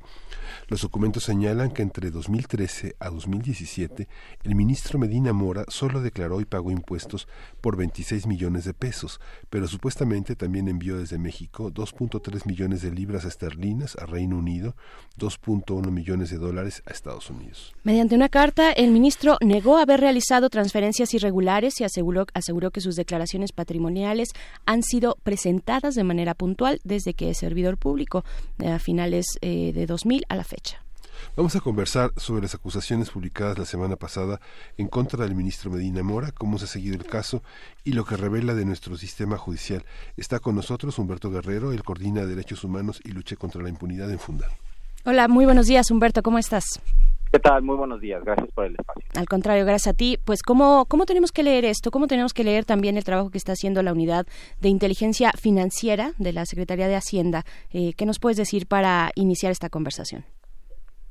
Sí, bueno, el trabajo que está haciendo la Unidad de Inteligencia Financiera, hay que decir en primer lugar que aunque eh, pareciera algo extraordinario que no habíamos visto en, en administraciones anteriores, en realidad se trata de un trabajo que se debería realizar cotidianamente eh, por las instancias de, inteligencia y de justicia de nuestro país cotidianamente, derivado incluso de obligaciones internacionales relacionadas al combate al lavado de dinero, por ejemplo, a la al crimen organizado, y por supuesto como una medida eh, preventiva eh, en materia anticorrupción.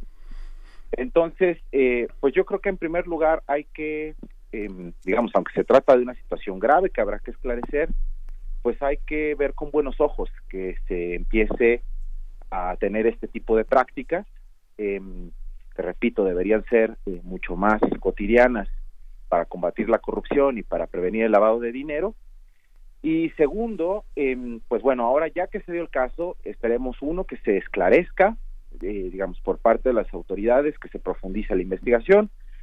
Por supuesto también que el ministro Medina Mora en su oportunidad, pues ejerciendo sus derechos, en especial su derecho de defensa, su derecho de réplica, pues pueda dar una explicación sobre la información dada por estas instancias del Reino Unido y de Estados Unidos y que ya investiga la Secretaría de Hacienda eh, y que pues de encontrarse alguna irregularidad, pues se procede en consecuencia. Hay que decir que en nuestro país existe una figura delictiva que es el enriquecimiento ilícito, que básicamente significa el, el aumento, el acrecentamiento del el patrimonio eh, o bienes de un servidor público respecto a los cuales no puede dar una explicación legítima, ¿no? Eh, y que por supuesto pues no coinciden con sus ingresos como, como servidor público, ¿no? Nosotros dimos un muy breve resumen de lo que significan estos señalamientos de la Unidad de Inteligencia Financiera, pero dinos, por favor, eh, en, tus palabras, ¿qué es lo que estamos viendo? ¿De qué se le señala al ministro Medina Mora? De, de, momento, el señalamiento todavía no tiene una calificación jurídica específica, es decir, todavía no eh, se hace un señalamiento, por ejemplo, si se trata ya de un, un enriquecimiento ilícito o si se trata de eh, alguna eh, algún tipo de dádiva o soborno relacionado con la resolución de un caso. Todavía no se hace un señalamiento de ese tipo. Eso es justo lo que tiene que establecer eh, una, por una parte, la unidad de inteligencia financiera, eh, es decir, confirmarnos si eh, esos ingresos tienen una manera de explicarse o no. Si no tienen una manera de explicarse, eh, entonces el ministro Medina Mora tendría que tratar de ofrecer una, una explicación y en ese supuesto, por ejemplo, podríamos estar en presencia de un enriquecimiento ilícito. O también, digamos, en caso de si darse una explicación, eh, pero que esto, por ejemplo, no fue declarado a las autoridades hacendarias, pues podríamos estar en presencia de incumplimiento de obligaciones fiscales, más bien, y no un tema de, eh, de enriquecimiento ilícito, que incluso es un tema penal, ¿no? Es un, es un delito. Y todo eso es lo que nos tiene que arrojar eh, la investigación que están haciendo en este momento las las autoridades. Sí. Oye, eh, eh, Huerto, ¿cuál es la, la, presencia de pública de Medina Mora que se ha cuestionado así? Digamos que si uno lo piensa de una manera muy técnica, ¿no? Eh, en términos de la publicidad que se hace a una a poner en entredicho a un magistrado de ese calibre, pues son, digamos, este, en realidad son millones de pesos de publicidad eh, negativa en contra de él, ¿no? al poner al, este, al, hacer pública una, una declaración como esta y que el presidente señale que bueno que este que, que se que se aclara esa situación digamos todo eso sucede de manera pública en medio digamos de un ambiente muy dividido de la opinión pública este nacional ¿no? y sobre todo en un momento de digamos de este clave entre dos administraciones él deja a la Suprema Corte con un informe en el que también le da la despedida a Margarita Luna Ramos que fue parte de los que de los ministros que negaron el proyecto de, de, Arturo Saldívar en, en, en el seguimiento del caso del ABC Margarita Luna se, se, se, despide y Medina Mora pide que no se este que no se deteriore aún más la percepción pública eh, señalando a los jueces como parte de la corrupción que ha llevado al país al desastre no este llega Arturo Saldívar y bueno vimos las declaraciones la semana pasada en el Universal el seguimiento de la petición del presidente de que se haga justicia en el tema del ABC y que de alguna manera muestra es una es, una es una pequeña muestra de cómo se está concibiendo desde el ejecutivo la labor de los jueces ¿quién es Medina Mora en ese contexto? ¿Qué significa ponerlo en entredicho de esa manera? Claro, entiendo, entiendo perfecto el sentido de la pregunta y creo que es muy importante lo que coloques. A ver, hay que remontarnos, creo, incluso al momento en que el ministro Medina Mora fue, eh, fue designado como, como ministro. Y siempre ha sido un ministro, eh, digamos, sobre el cual hubo un, un peso importante eh, en cuanto a una carga negativa, ¿no? Eh, digamos, por el proceso mismo que llevó a su designación, con ciertas dudas sobre su transparencia, su carácter participativo, pero también, digamos, por los antecedentes del ministro Medina Mora en Seguridad Pública, en la Procuraduría General de la República, su involucramiento en casos como Atenco, eh, por el cual, eh, digamos, hubo muchas organizaciones de sociedad civil que cuestionaron su nombramiento, ¿no? Y que no cumplía con los criterios de idoneidad para ocupar el cargo de ministro.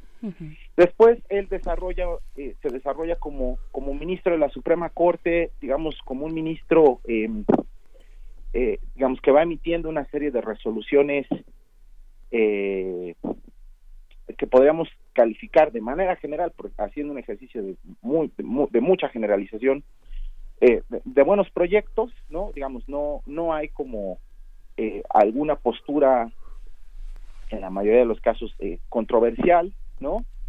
Eh, pero vienen, pero viene, por ejemplo, lo que tú mencionas sobre el, el caso ABC y viene todo este contexto de confrontación del ejecutivo con el poder judicial.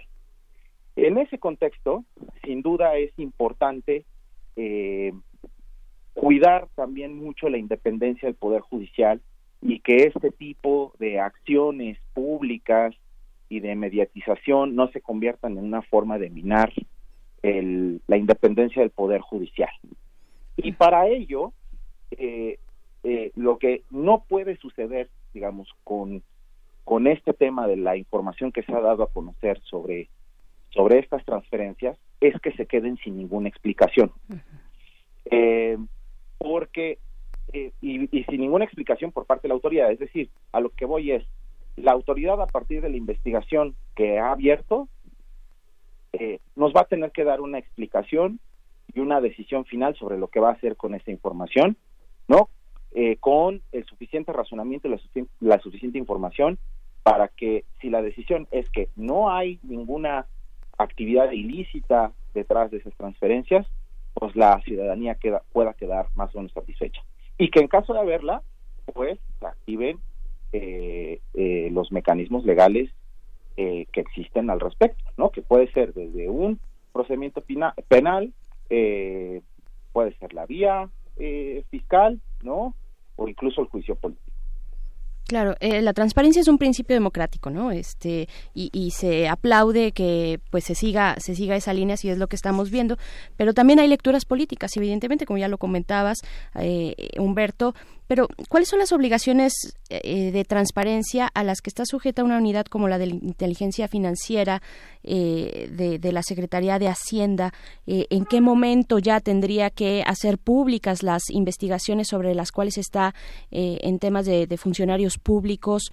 ¿Cómo, cómo delinear, digamos, ese momento de, lo político y de lo meramente, pues, técnico y, de sus obligaciones en transparencia?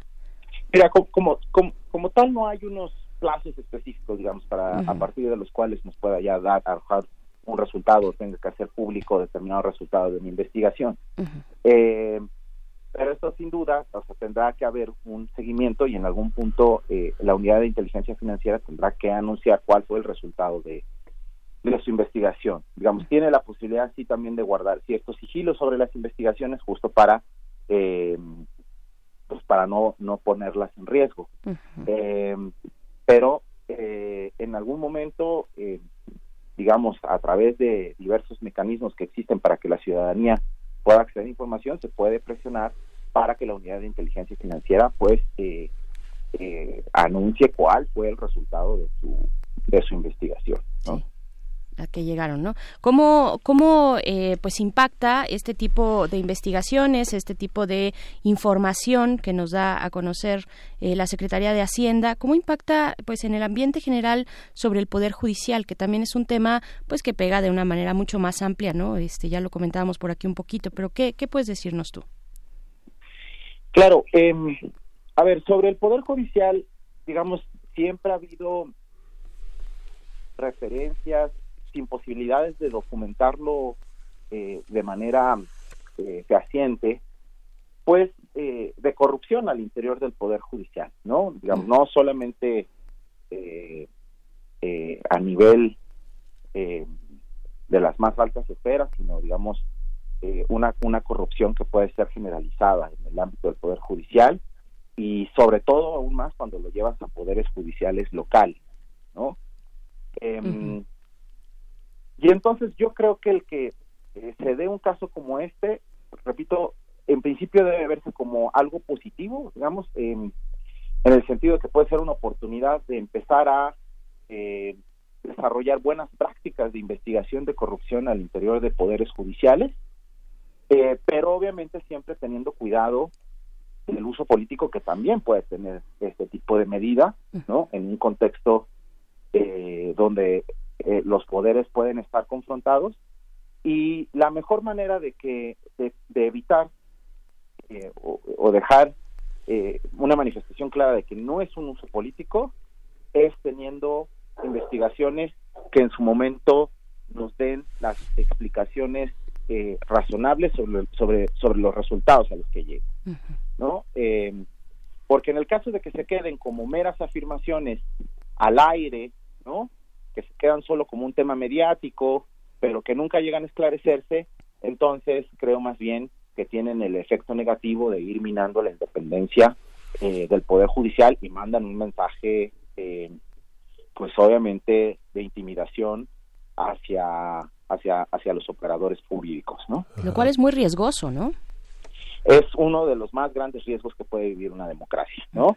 O sea, el que, el que los jueces vivan con miedo de, de realizar su función es eh, básicamente pues un quiebre eh, de uno de los pilares fundamentales en, en, el, en, los contrapesos que, debe haber en una democracia. Esta, esta, la trayectoria de los jueces en México, eh, ¿crees que logre estar separada de sus trayectorias políticas? ¿Cree la, la, formación de un juez tendría que estar libre de haber pasado por, eh, no sé, pienso el, simplemente el servicio al frente del CISEN, donde por lo menos estuvo dos años Medina Mora, eso, eso debe de privar en la carrera de un abogado que busque este eh, eh, tener el acceso al, a uno de los al Tribunal Supremo de la Nación con todo y que hay muchos ya contrapesos en el sistema judicial debe de estar libre de esas de esas tareas políticas y administrativas en su carrera que un ministro o un juzgador esté libre de tareas políticas, o sea, per se, no, no tiene por qué ser un impedimento para, para poder llegar a uno de estos cargos. Pero por supuesto, al momento que se hace una valoración eh, de, su, de, su carrera y de su currículum en los procesos de, designación, ya las tareas específicas que lleva a cabo y el desempeño de su actividad en determinado puesto sí tienen un peso, ¿no? Eh, Em, porque si bien, o sea, si uno mira los requisitos para ser ministro, ¿no?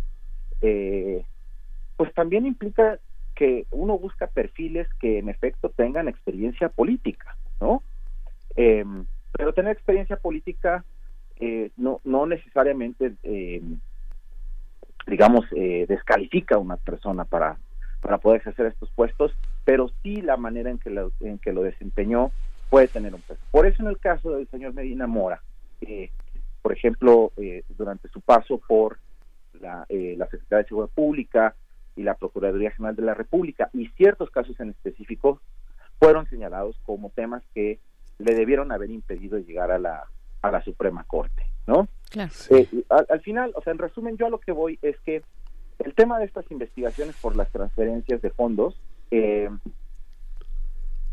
estamos, digamos, ante la oportunidad de iniciar unas buenas prácticas para combate a la corrupción, pero por supuesto guardando siempre el equilibrio que este tipo de medidas tampoco se conviertan en una manera de, eh, de minar la independencia del Poder Judicial.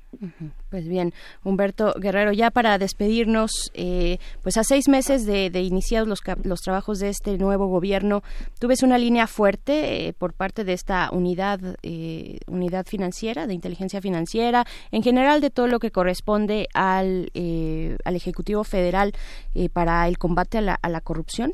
Pero vaya, con estas hemos tenido como distintas noticias respecto a la actividad que se realiza desde la unidad de inteligencia financiera. ¿Tú cómo lo ves? Mira, yo veo algunas señales, eh, no me atrevería todavía a llamarlo, como dices, una línea fuerte, digamos, algo que, veamos como, eh, como una política em, eh, que va agarrando consolidación. Yo lo que veo son algunos, algunos casos, digamos, bastante mediáticos, que mandan mensajes positivos, pero lo veo todavía lejos de ser una línea. Eh, y yo creo que el gran riesgo justo es que eh, su trabajo se convierta únicamente en un trabajo eh, por encomienda, digamos que resuelva algunos casos muy mediáticos o controvertidos, pero que no se convierta en una eso, en una línea, en un patrón, en una política que de manera generalizada intente atacar la corrupción a distintos niveles, ¿no? eso todavía no lo veo. Muy bien, pues pues veremos veremos cómo va corriendo eh, pues esta este combate a la corrupción, una de las banderas electorales del gobierno federal durante la campaña. Te agradecemos mucho por el momento, Humberto Guerrero, coordinador de derechos humanos y lucha contra la impunidad de la organización Fundar. Muchas gracias, buen día. Muchas gracias a ustedes, buen día. Hasta pronto. Pues nos vamos a despedir con música de la segunda hora de primer movimiento. Son las 8.53 de la mañana y hemos decidido que, en, eh, digamos, durante este mes estaremos haciendo algunos guiños hacia la lucha de la diversidad sexual, ya que pues es precisamente este mes el mes del orgullo eh, ya los hemos invitado en otras ocasiones a que eh, se sumen a este Festival de la Diversidad Sexual que propone el Museo Universitario del Chopo, que arrancó el pasado 31 de mayo y que pues estará corriendo durante todo el mes de junio. Y pues bueno, lo que vamos a escuchar es, eh, una, es una banda que se llama Lineker Eos Caramelos. Es una banda brasileña formada en 2015. Su vocalista, Lineker, es una mujer transgénero y utiliza la música para ejercer su papel como militante de la causa LGBTTI y pues para transmitir amor, así lo dice ella. Y pues esto en conmemoración del Día Internacional del Orgullo LGBTTI y pues bueno, así estaremos haciendo estos guiños en nuestra barra musical a varios grupos y artistas de este continente pues que forman parte de la diversidad sexual. La canción que vamos a escuchar en estos momentos y con la cual nos vamos a despedir además, creo que ya con esto nos vamos al cierre de la hora, tengo entendido, todavía no, vamos a escuchar un, un poquito más. Eh, esto es Ben Bom y regresamos a primer movimiento. Gracias.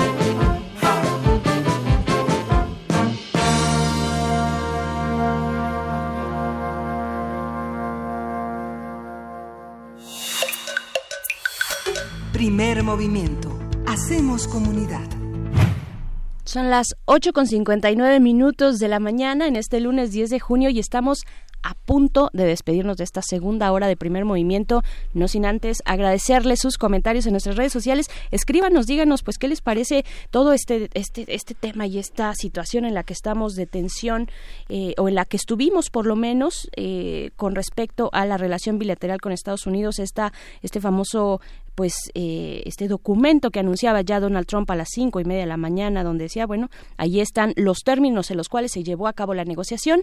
El Congreso mexicano tendrá que atenderlos y pues bueno, ya también la respuesta en la conferencia mañanera del canciller Marcelo Ebrard. Díganos cuáles son sus opiniones, qué, eh, qué les deja esta negociación, este momento de negociación, como ven el tema migratorio y el intercambio que se está dando pues en un contexto electoral además. Entonces, bueno, ahí está arroba en Twitter, primer movimiento UNAM en Facebook. Con esto nos despedimos de la radio Nicolaita. Nos encontramos con ustedes el día de mañana en punto de las 8 de la mañana. Vamos a hacer la pausa y volvemos. Síguenos en redes sociales. Encuéntranos en Facebook como Primer Movimiento y en Twitter como arroba PMovimiento. Hagamos comunidad.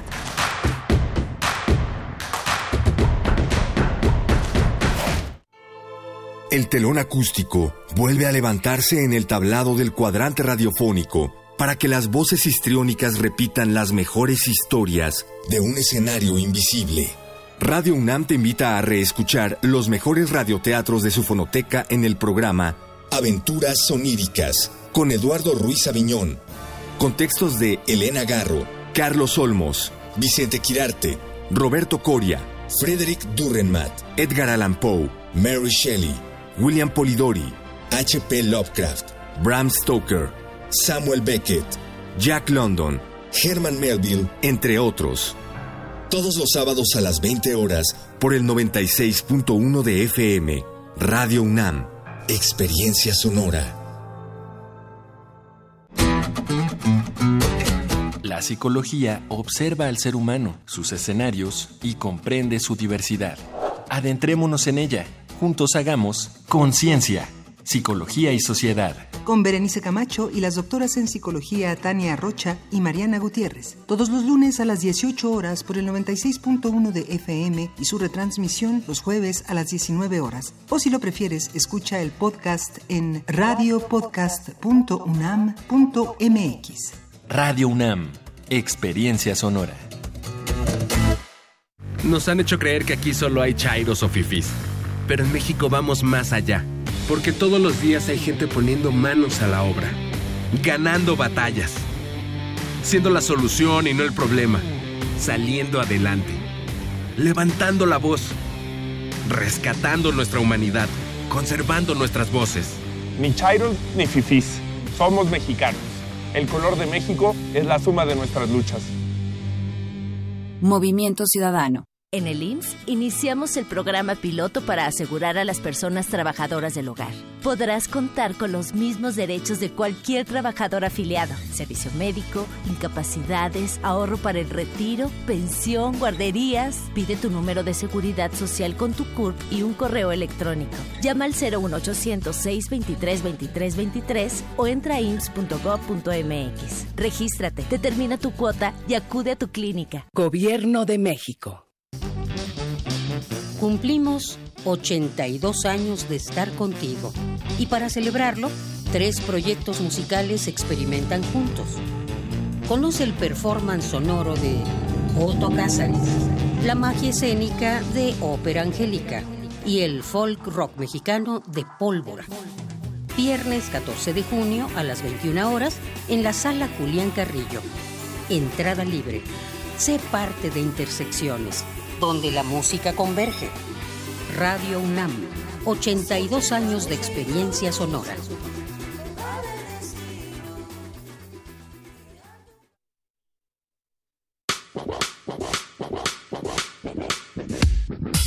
De abajo hacia arriba, de derecha a izquierda, con muchas formas y colores pueden hacerte estallar, llorar y descubrir misterios llenos de creatividad con mundos e información a explorar.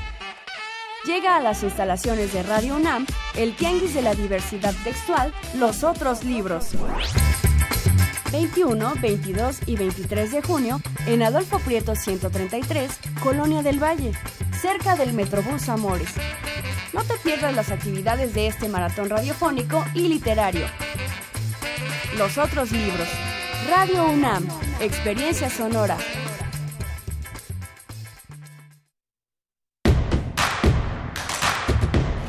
Encuentra la música de primer movimiento día a día en el Spotify de Radio UNAM y agréganos a tus favoritos.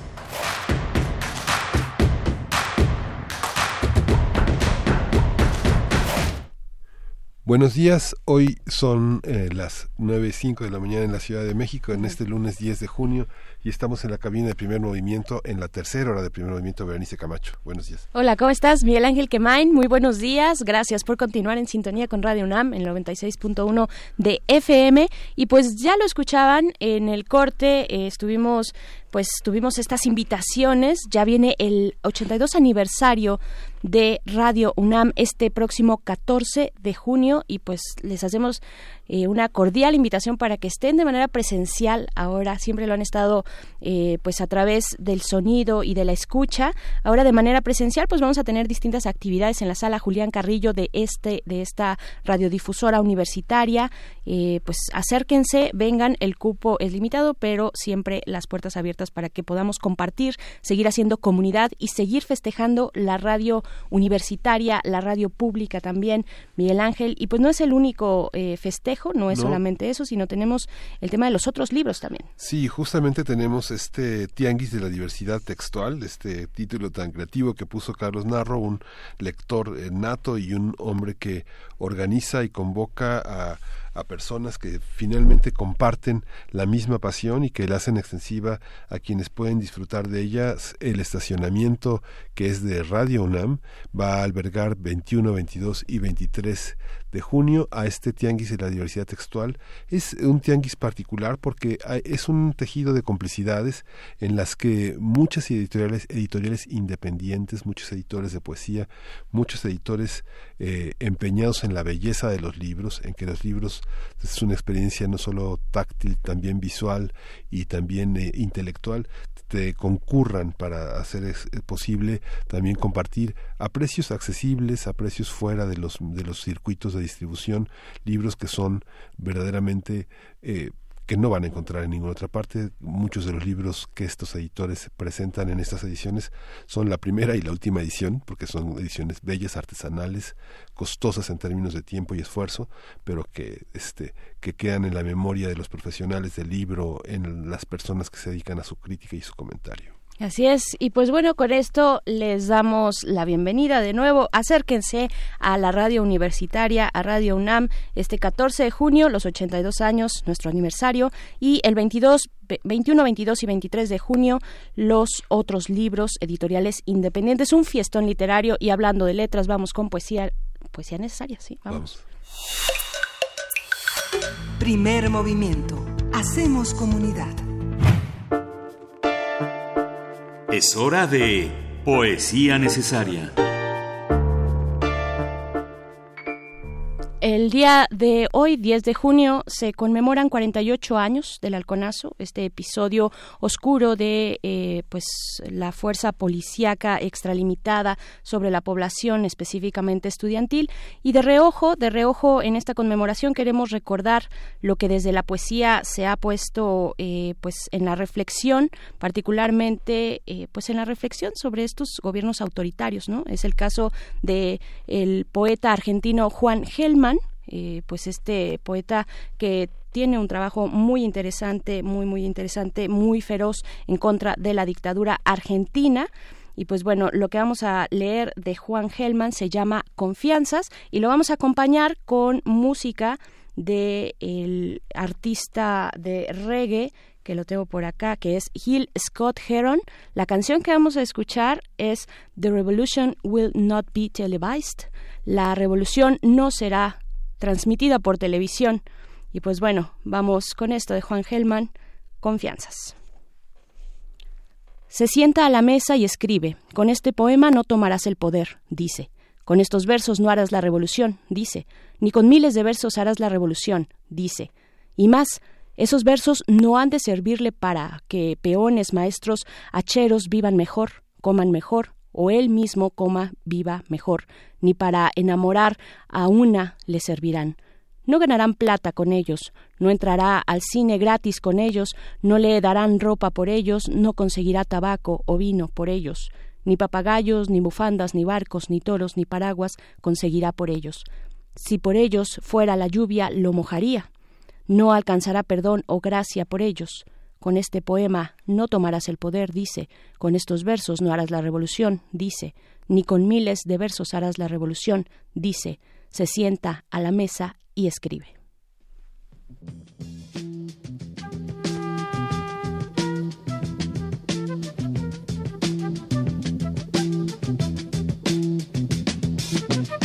will not be able to stay home, brother.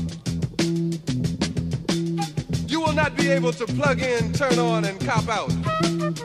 You will not be able to lose yourself on Skag and skip out for beer during commercials because the revolution will not be televised.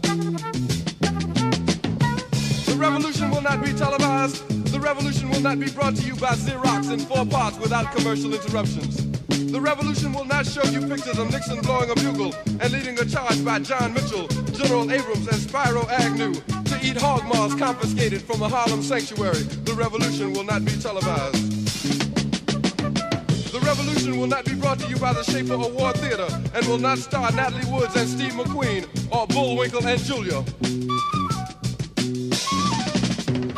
The revolution will not give your mouth sex appeal. The revolution will not get rid of the nubs. The revolution will not make you look five pounds thinner because the revolution will not be televised, brother.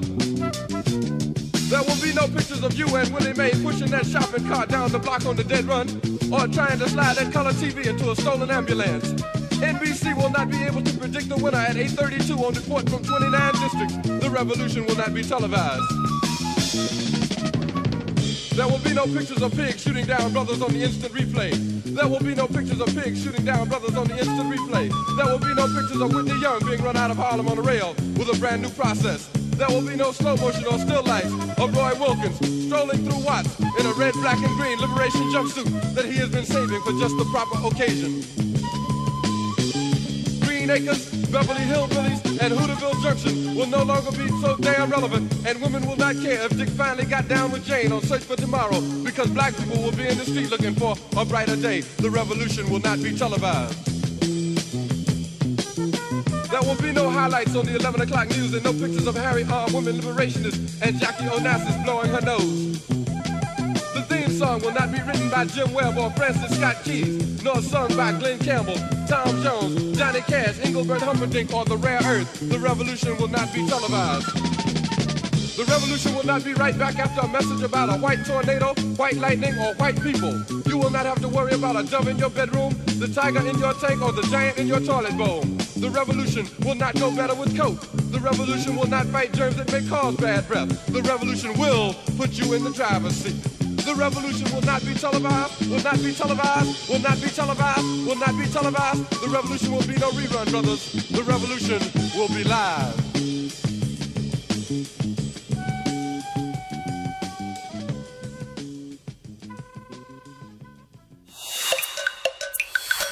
Primer movimiento.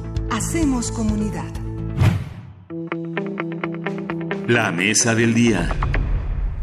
Para evitar la imposición de aranceles a productos mexicanos por parte de Estados Unidos, el gobierno del presidente Andrés Manuel López Obrador aceptó enviar a 6.000 elementos de la Guardia Nacional a su frontera sur con Guatemala para detener el flujo migratorio y también se comprometió a permitir que los migrantes que soliciten asilo en Estados Unidos esperen en México mientras sus casos son revisados. Marcelo Ebrard, canciller de México, confirmó la tarde del viernes los resultados de las negociaciones con funcionarios de Estados Unidos, mientras que el sábado el presidente López Obrador realizó un mitin en Tijuana, Baja California. En la frontera norte del país, el presidente de México celebró el resultado de las negociaciones y reiteró que serán respetados los derechos humanos de los migrantes. El domingo, el presidente de Estados Unidos escribió en su cuenta de Twitter que en su momento serán dados a conocer detalles del acuerdo que no fueron hechos públicos. Al anunciar los resultados de las reuniones, Trump mencionó que México también se comprometió a comprar grandes cantidades de productos agrícolas de Estados Unidos.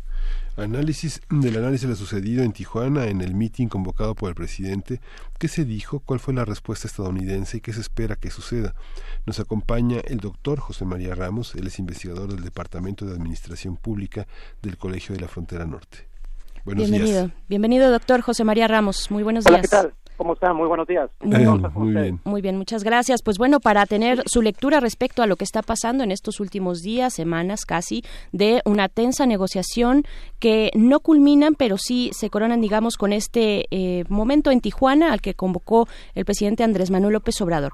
¿Cómo, cómo leer esta parte, eh, digamos, independientemente del tuit que envió, y es que estamos hablando de tweets porque así se comunica el presidente Donald Trump, que envió esta mañana muy temprano. Eh, hagamos ese corte hasta el momento de la negociación que sí publicó eh, Marcelo Ebrard el viernes y esta convocatoria a Tijuana. Así es, Bernice. Eh, creo que son dos partes importantes. Por una parte, el acuerdo eh, indica que México va a fortalecer su vigilancia en la frontera sur. hay un elemento importante que tiene que ver con el compromiso también de Estados Unidos de fortalecer su iniciativa. Hay que recordar que Estados Unidos desde hace cuatro años tiene una iniciativa de prosperidad y seguridad para, para Centroamérica y que ha canalizado recursos importantes. El otro tema que me parece relevante y que ha generado cierta polémica en la, opinión pública es el tema de que México eh, va a recibir en este caso a las personas eh, que pretendan solicitar una, una solicitud de asilo en Estados Unidos. Esto sería hasta cierto punto una forma de el tercer, del tercer país seguro y ahí es donde se plantean, bueno, pues toda la polémica, ¿no? De que si México se dio o no se dio. Eh, yo lo vería desde mi punto de vista como espacios eh, de cooperación entre ambos países.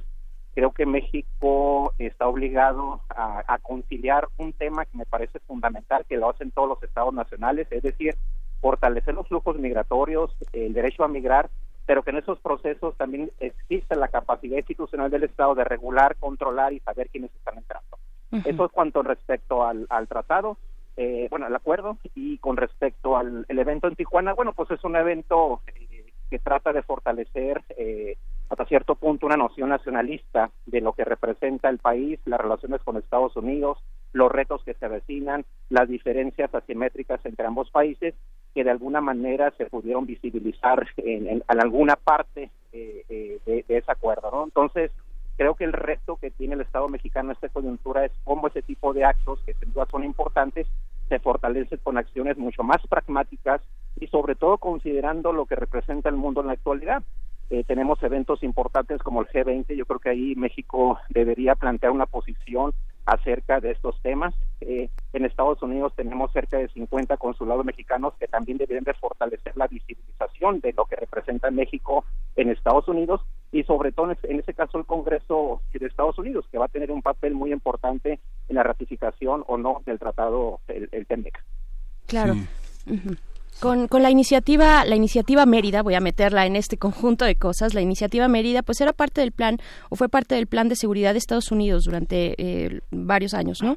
Eh, nos, está, nos están cambiando la jugada, Trump nos está cambiando la jugada. Antes, de todas maneras, tenía esta presencia, ¿no? Este, este eh, apoyo también, de pronto, porque pues eran grandes cantidades pues, pues sí, grandes cantidades de dólares que eran destinados a la seguridad, a la, eh, pues a, pues a orientar, ¿no? A orientar, digamos, a los fuerzos, a las fuerzas policíacas, eh, a, dar ciertos elementos que pudieran fortalecer la misma justicia en nuestro país y, y, generar este ambiente de seguridad mismo para Estados Unidos, ¿no? Y ahora Trump, pues, nos dice por las malas, eh, arréglense de su frontera, ¿no? ¿Cómo, ¿Cómo, ¿Cómo leer esto? ¿Cómo leer este cambio, si es que hay un cambio de, de política entre lo que significó ese pasado con la iniciativa Mérida? Ya dijo Trump que se viene abajo, que ya no, ya no continúa, y ahora este nuevo panorama.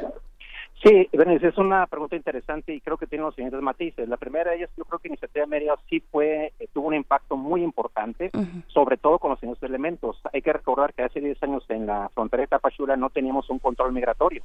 Ahora si uno va a Tapachula tenemos infraestructura, tenemos capacidades en el Instituto Nacional de Migración para detectar quiénes son las personas sujetos de una visa humanitaria laboral, es decir, se ha la regulación migratoria. El gran problema que tuvo o que tiene Iniciativa Mérida, yo creo que son los retos y que yo creo que va a ser parte de una próxima tensión con México, es el tema de que no hemos logrado controlar los flujos de drogas que pasan de Centroamérica hacia México a través de la frontera. Estamos hablando de que cerca del 90% de la cocaína que llega a nuestro país cruza por esa región y que en su mayor en, en que en su mayor caso va hacia Estados Unidos. Entonces, creo que hay un tema pendiente. Eh, Estados Unidos, repito de nuevo, ya tiene desde hace cuatro años una alianza para la prosperidad y seguridad eh, para la región de Centroamérica. Le ha canalizado en los últimos tres años cerca de 8.500 millones de dólares. El problema, ¿cuál ha sido?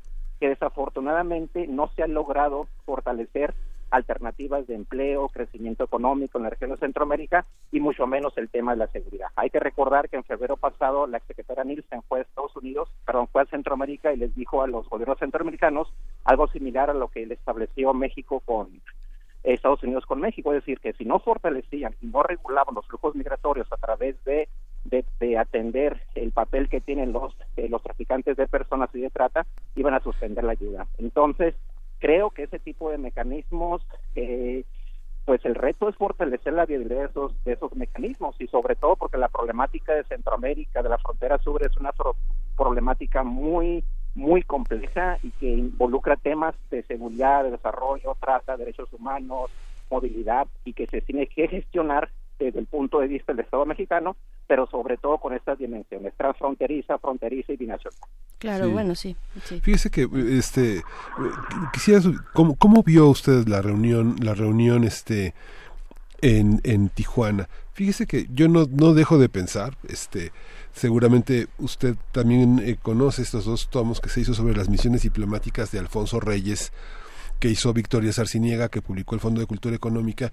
En, en esos tomos Reyes ve varios de los conflictos, no sé, en Brasil, en Perú, en Argentina, y, y, se ríe, bromea, son grandes informes para el presidente de México en ese momento sobre cómo se ven, cómo se ve la ineficiencia de lo de unas, de unos países que tienen poco desarrollado su sistema diplomático, ¿no? Después publicó este Alberto Enríquez Perea en el tomo 4 de los diarios de Alfonso Reyes, este libro Alfonso Reyes y el llanto de España en Buenos Aires, donde justamente Reyes hace un informe de cómo, de cómo fue la reunión eh, eh, patrocinada por el presidente Roosevelt durante aquellos años en los que analiza la guerra civil en España y el tema de la, de la, de la paz, de cómo se ve el contexto histórico de la relación con Estados Unidos. No tenemos una misión, o sea, e, es, es el desafío de esta misión diplomática hacer un informe detallado, una minuta de cómo se fue.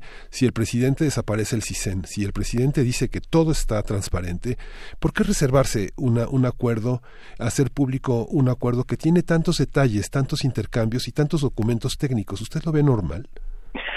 Sí, es, un tema muy interesante y sobre todo porque eh, creo que un principio fundamental de cualquier Estado es fortalecer el Estado de Derecho, la rendición de cuentas, la transparencia y sobre todo porque, vaya, pues la relación con Estados Unidos, y yo agregaría, además de lo que estás comentando, eh, lo que comentó en la mediados de los 60 Daniel Cosío Villegas en su famoso texto en Angria de la Facultad de Filosofía y Letras de la diciéndolo así, de la necesidad de estudiar Estados Unidos por la propia complejidad. Entonces creo que ese tema se debe fortalecer porque seguramente va a generar más tensión que en los próximos días el presidente de Estados Unidos dé a conocer, bueno, ya lo mencionó hoy en su tweet, diciendo que logramos este tema que seguramente tiene que ver con el tema de las compras eh, de productos agrícolas, lo cual, bueno, pues ahí es donde genera eh, otra suspicacia, es decir, estamos abordando un tema de seguridad, migración, involucramos los temas eh, comerciales y cuando tenemos una serie de iniciativas comerciales como el Tratado de Libre Comercio, la redefinición del TEMEC, tenemos instrumentos como la Organización Internacional de Migración que serían los espacios propios para discutir esos temas de aranceles.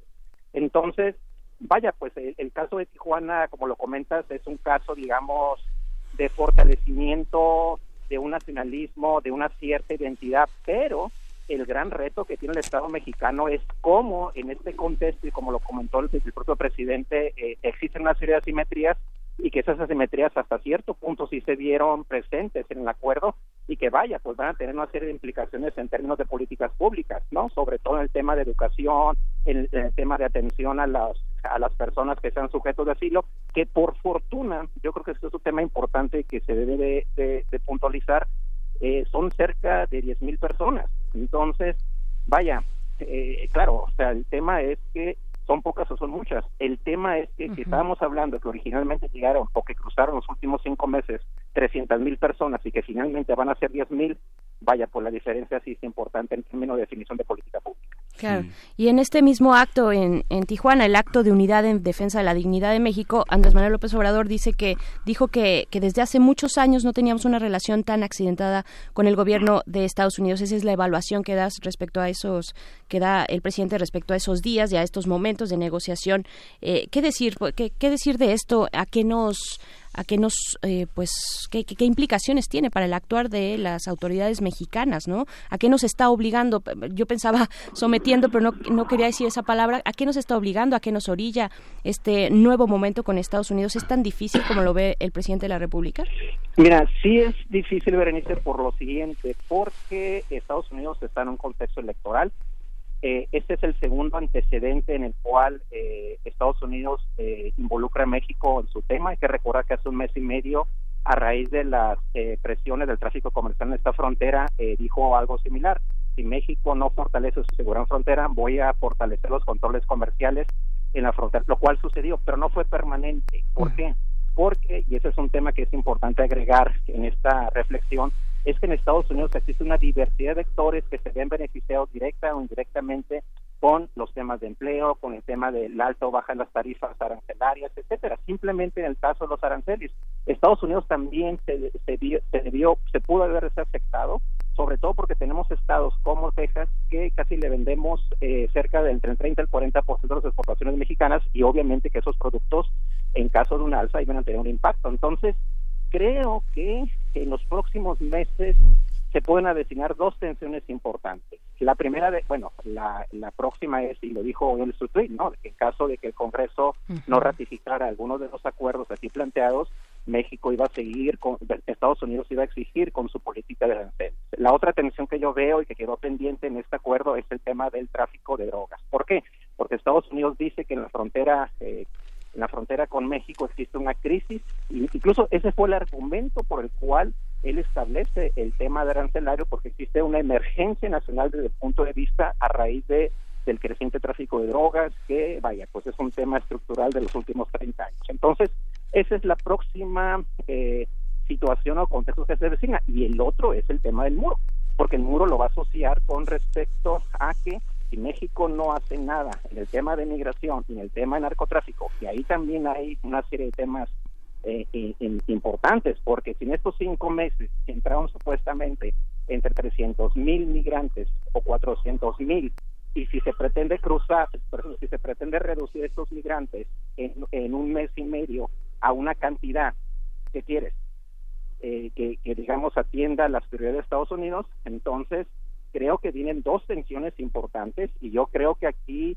el gran reto que tiene el Estado mexicano es cómo gestionar esa diversidad de tensiones, conflictos y avanzar o sobre todo aprender de las buenas experiencias de cooperación que se tienen en esta frontera. Y a poner un ejemplo que se desconoce, yo creo que en todo México. En este contexto en que se está eh, dando este tipo de tensiones. La frontera de Tijuana-San Diego, que es la frontera más importante a nivel mundial, sobre todo porque diariamente cruzan entre 90 y 100 mil eh, eh, personas entre autos y mercancías, se está reestructurando desde el punto de vista de infraestructura. Entonces es un aspecto importante. ¿Por qué? Porque hace 18 años el principal argumento que planteó Estados Unidos a raíz de los atentados fue fortalecer el tema de la seguridad, pero que esto no disminuyera la agilidad del cruce de personas y autos. Bueno, 18 años después, esta frontera se está reestructurando, sobre todo bajo ese principio.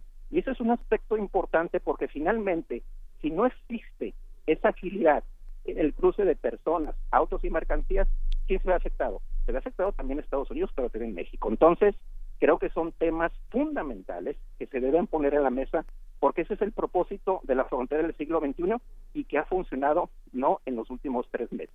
18 años. Hay una hay un aspecto también, digamos que lo que lo que está en escena me parece que bueno, es lo periférico, ¿no? Yo creo que por ejemplo, los actores que están involucrados. ¿no? Se señaló por parte de muchas personas el tema de las iglesias, eh, la iglesia católica, eh, representada en ese momento por el padre Solalinde, y la iglesia evangélica, ¿no? que eh, es una fuerza que muchos analistas califican de derecha, donde está en escena el, el, principio de la fe que mueve montañas, pero también por otra parte el discurso de Francisco Domínguez, representante de la CONAGO, en contraposición a lo que pasa en varios estados que tienen serios conflictos con la inversión, este, con la inversión de la privada por falta de seguridad. Y eso pasa no solo en los estados del norte simplemente en este momento Enrique Alfaro este enfrenta por ejemplo al presidente de la Coparmex en Jalisco diciendo que se redujo un 20% de la inversión y que van a aplicar recortes del 20% del personal. Entonces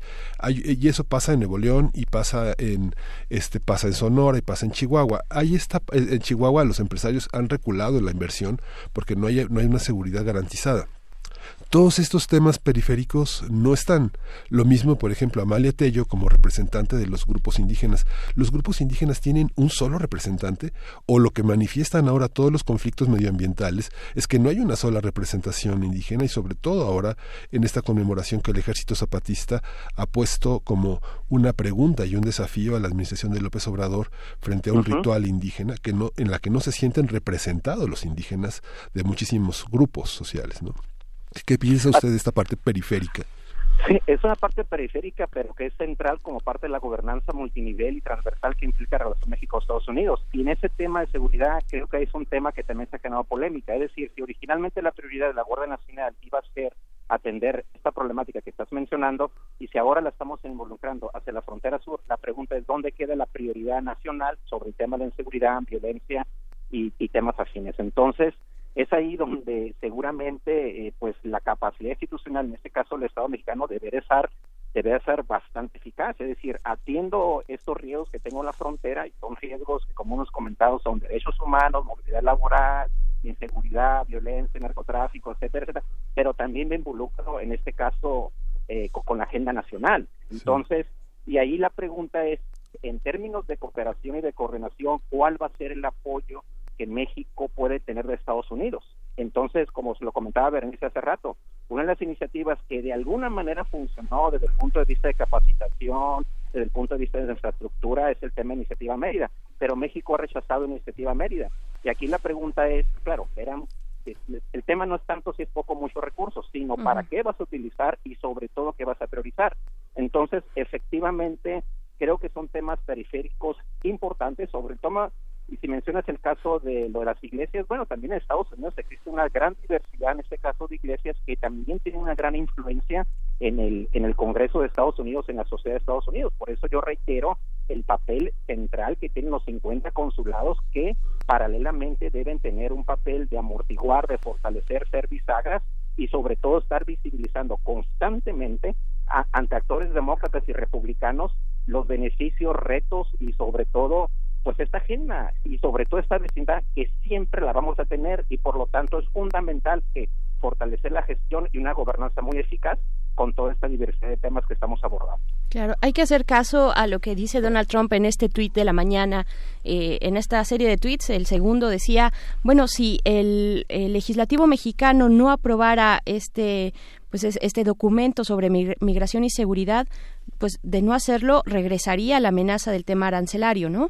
¿Cómo, cómo leer esto? ¿Cómo, ¿Cómo leer esta presión que está ejerciendo el presidente de los Estados Unidos sobre el Congreso mexicano en términos de lo que, eh, bueno, de buena vecindad, por supuesto, eh, en términos de también eh, hasta dónde le hacemos caso o no a Donald Trump está jugando, digamos, electoralmente y finalmente no va a cumplir como tal las amenazas que ha lanzado. Estamos en un lunes sin aranceles, afortunadamente, pero ¿cómo, ¿cómo leerlo incluso desde el plano moral, no? Pues sí, Bernice, el tema es que, eh, como lo he estado comentando en esta charla, es parte de su estrategia, es una estrategia política. Creo que eh, eso refleja que requerimos seguir, como lo comentó en su momento Daniel Cosío Villegas hace casi 50 años, eh, fortalecer el conocimiento de este país y sobre todo en esta administración. Entonces, yo lo que veo es que es parte de su estrategia, lo va, a lo va a mantener en caso de que, por ejemplo, en este proceso de evaluación de estas medidas en los próximos 45 días no se logre avanzar de manera significativa y ahí el tema son las métricas, es decir, cuánto tendría que hacer México para que Estados Unidos eh, estuviera de acuerdo, porque ahorita, como les comento, o sea, supuestamente el ingreso fueron 300 mil personas, entonces reducir a qué número, a cero en 45 días, lo que no se ha logrado eh, históricamente. ¿Por qué? Porque es una dinámica de redes sociales, es una dinámica que tiene que ver también con el papel central que tienen los traficantes de personas. Entonces, creo que México debe estar preparado para las posibles consecuencias de no lograr esas métricas, pero sobre todo, insisto, en los dos grandes temas que están pendientes, el tema de lucha antidrogas, que ahí viene otra disputa, y el tema del muro. Entonces, vaya, pues es una, agenda interesante, compleja, multifactorial y que implica una gran responsabilidad del Estado mexicano. Claro, nada más hay que anotar que Marcelo Ebrard dijo esta mañana que hasta ahora nada tendrá que aprobar el Congreso mexicano, ¿no? Todo está en la cancha del Ejecutivo, pero eh, yo me refería hace un momento al tuit de Donald Trump, donde dice será el Congreso mexicano el que tendrá que, pues en algún en algún momento futuro aprobar este documento y de no hacerlo regresará el tema arancelario. Eh, pues bueno, estamos en este momento en el que en el que, pues si bien no estamos, México no está pagando por la construcción del muro en su frontera norte, pues sí está desplegando una fuerza eh, policial la de, y de vigilancia, la de la Guardia Nacional en la frontera sur, ¿no? Eh, ¿qué, decir de la estrategia de esto que se empieza a ver como estrategia de que eh, se empieza a, parchar de alguna manera frente a las exigencias y amenazas de Donald Trump respecto a la política migratoria? Nos comentaba, doctor, pues tener una frontera del siglo XXI, ¿no? Ese es el reto, pero el siglo XXI se está tornando cada vez más hacia la derecha extrema. Así es, y sobre todo que bueno el planteamiento eh, de la frontera del siglo XXI es con respecto a frontera norte, que ya funcionó eficazmente. De hecho, el ideal cuál sería que este modelo de frontera del siglo XXI también se pudiera aplicar para la frontera sur. Entonces, ¿cuál es el, digamos, cuáles son los retos que, que, visualizo desde eh, en el corto plazo? Bueno, pues el gran desafío que va a tener el Estado mexicano, es decir, controlo, regulo, pongo orden y si eso no va a afectar derechos humanos. Entonces, eh, públicamente, incluso hoy en la propia conferencia del presidente y del canciller se planteó ese tema. Entonces, sin embargo, bueno, pues es que si estamos hablando de un flujo eh, masivo, los riesgos y sobre todo la susceptibilidad de que los agentes migratorios los agentes policíacos cometan ciertos excesos, vaya, pues es un tema delicado. Entonces, creo que, eh, de hecho, tengo entendido que ya Comisión de Derechos Humanos y el alto comisionado ya expresaron algunas reservas y creo que van a tener muy, un papel muy importante en el monitoreo. Vaya, pues ese es uno de los principales retos. El otro reto que me parece relevante es que, eh, eh, que, me parece interesante porque es una opción que se debe seguir. Es decir, el planteamiento nacional es vamos a fortalecer el tema del desarrollo, del crecimiento y evitar criminalizar el tema de la migración. Me parece muy importante, creo que ese es un proyecto, el, el proyecto de la frontera, del desarrollo de la frontera eh, norte, me parece relevante. Incluso hay que considerar que hace en la pasada administración se planteó el programa especial de migración que planteaba un principio muy relevante que es la corresponsabilidad migratoria de los países centroamericanos. Desafortunadamente ese proyecto o ese programa tuvo una serie de restricciones, pero bueno, ahí está un antecedente importante porque finalmente, finalmente lo que también se necesita es la corresponsabilidad del papel de los estados centroamericanos, porque desafortunadamente el éxodo que se está dando es un éxodo por, lamentablemente, por problemas de corrupción, ineficiencia en las políticas públicas de los países centroamericanos, el tema de la inseguridad, y desafortunadamente se les han canalizado grandes recursos en los últimos 20 años, tanto de México por parte de la cooperación internacional para el desarrollo, y desafortunadamente han sido muy ineficaces. Entonces, si queremos fortalecer esa iniciativa que reitero me parece fundamental, creo que un tema importante es el nivel de responsabilidad con modelos de toma de decisiones menos corruptos, más transparentes, más de rendición de cuenta y sobre todo que las políticas públicas que se planteen para generar el empleo, el crecimiento realmente sean eficaces, porque desafortunadamente lo que estamos viendo en Centroamérica y sobre todo en El Salvador y en Honduras, en Nicaragua en parte, aunque la migración es menor, vaya, pues son estados en donde eh, no quiero utilizar el tema, el tema de estados fallidos, pero sí tienen ciertas limitaciones. Entonces, una estrategia fundamental es que antes de canalizar recursos es fundamental fortalecer las capacidades institucionales. Sí, fíjese doctor que yo traía a cuento el, diario de Alfonso Reyes en Buenos Aires en 1936-1939 porque me parecía que eh, me, me, recordó mucho la visión de Porfirio Muñoz Ledo, esas, esas lecturas, porque él visualiza el pacto de Bucareli como el momento más de, más de mayores dificultades, pero si recordamos las manifestaciones manifestaciones anti-yanquis en 1987 que se generaron como parte de una, una, una enorme crisis en la relación bilateral por la negociación de la deuda a la que el presidente entonces de la Madrid designó a Carlos Salinas de Gortari que se convertiría en su candidato para renegociar la deuda y la inversión de Estados Unidos ah, en México es uno de los momentos más fuertes porque finalmente muchas personas que recuerdan a Manuel Barlet únicamente como el hombre del que se declaró el sistema era el candidato opuesto, el candidato socializador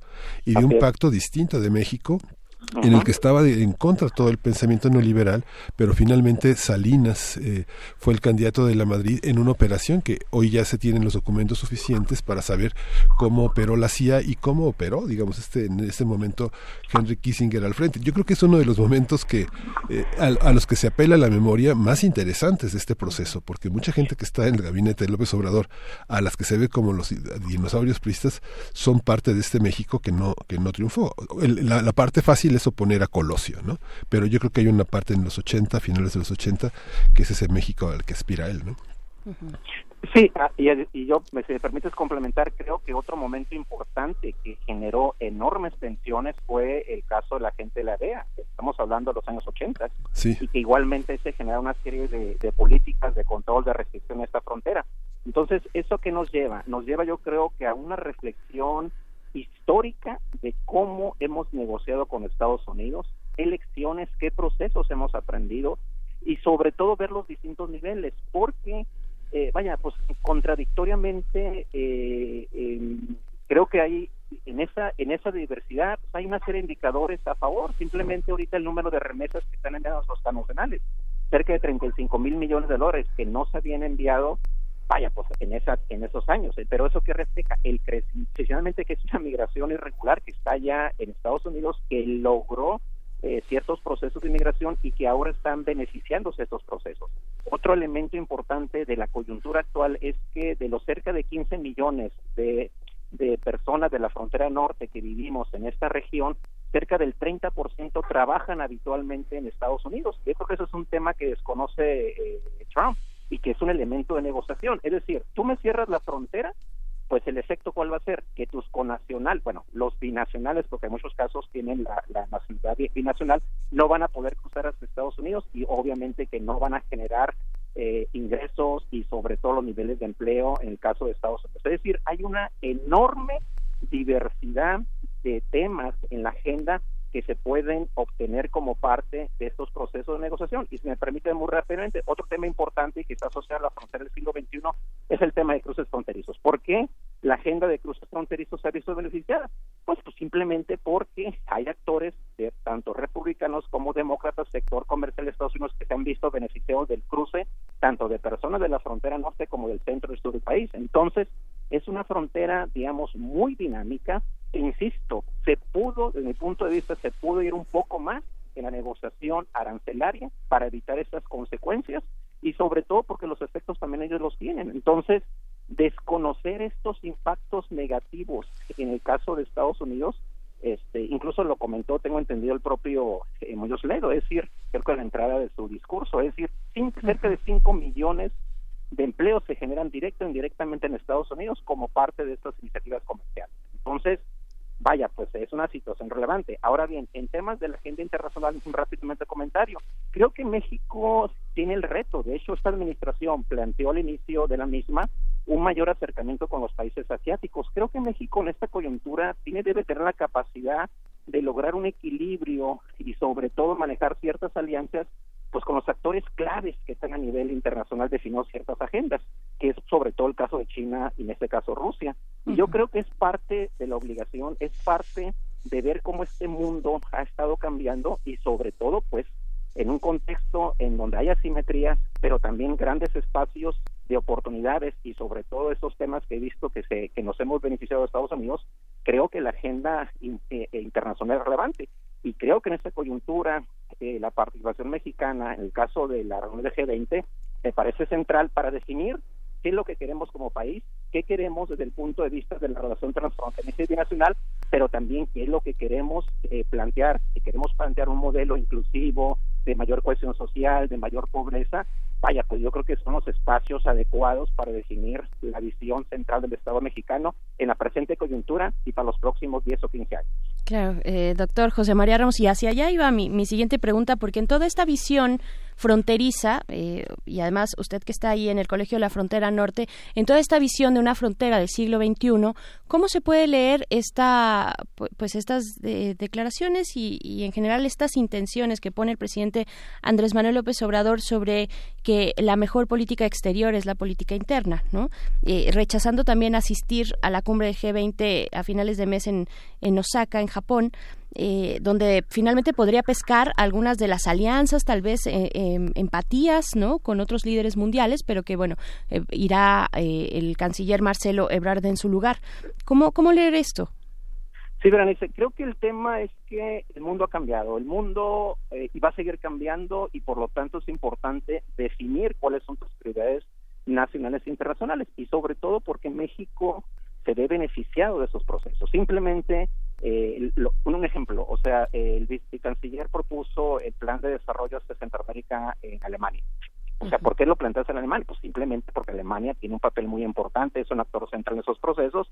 Entonces, es un ejemplo en el cual México está jugando una gobernanza eh, multinivel y porque finalmente esas son sus prioridades. El otro elemento a considerar es que todos los países eh, hacen cabildeo en Estados Unidos. ¿Y por qué lo hacen el cabildeo? Pues porque es la defensa de sus intereses, de sus prioridades y porque el propio sistema político de Estados Unidos lo permite. Desde esa perspectiva, bueno, México creo que tiene el gran reto de fortalecer sus intereses y de mi punto de vista eso no implica que esté violando la política interna de Estados Unidos como fue un principio, un elemento fundamental que se planteó en pasadas administraciones. Entonces, creo que el reto eh, eh, en la actualidad es cómo tus temas, tu agenda eh, de política interna que tiene que ver con temas de democracia, de combate a la corrupción. De hecho, por ejemplo, con el tema de combate a la corrupción, eh, México pidió apoyo a, la ONU. Entonces, vaya, pues yo creo que es un tema eh, que es compatible, que está vinculado y que finalmente representa los intereses y las prioridades de, los estados nacionales y sobre todo desde mi punto de vista eso no vulnera la soberanía nacional. Sí, es, es, interesante pensar que la negativa del presidente, si uno, uno nada más lee las memorias de Giscard d'Estaing, de Henri Malraux, de François Mitterrand, de este, las memorias que ha eh, pergeñado Angela Merkel, eh, toda esta parte, grandes temas internacionales se deciden en esas reuniones. Los presidentes presentan a sus cancilleres, intercambian carpetas, folders en inglés, en francés, en el idioma en el que están, y hay toda una batería de personas de comunicación y de agenda, de seguridad también, de comercio que están eh, en, esa parte de la interlocución. ¿Por qué esta intención de no participar en un, en un foro tan importante donde eh, eh, en el mundo, en, lo, en, el panorama internacional, la verticalidad de la administración este, existe en todas partes? ¿Cómo, cómo lo lee usted en, esa, en, ese, en ese terreno? Para la diplomacia, este, quedar como no, no tiene la jerarquía, por ejemplo, Marcelo Ebrard, a menos que le diga a un presidente del G20, mire, yo vengo en nombre del presidente, pero yo voy a ser el próximo presidente, entonces no tengo que consultarle nada porque yo lo voy a hacer, ¿no? ¿Cómo, cómo se hace eso eh, en términos de política? Hay espacios donde solamente entran los presidentes, ¿no? Exacto, sí, no, solamente. los cancilleres. El protocolo dice fuera otras personas. Dentro del G20, sí. Así, así es, bueno, es un gran tema, eh, incluso eh, creo que se puede complementar un poco lo que comentaba Berenice, es decir, el mundo, la geopolítica actual implica definir agendas internacionales y sobre todo un antecedente reciente. Eh, México, bueno, esa administración suscribió los, eh, los objetivos de desarrollo sustentable e incluso tenemos una coordinación interinstitucional.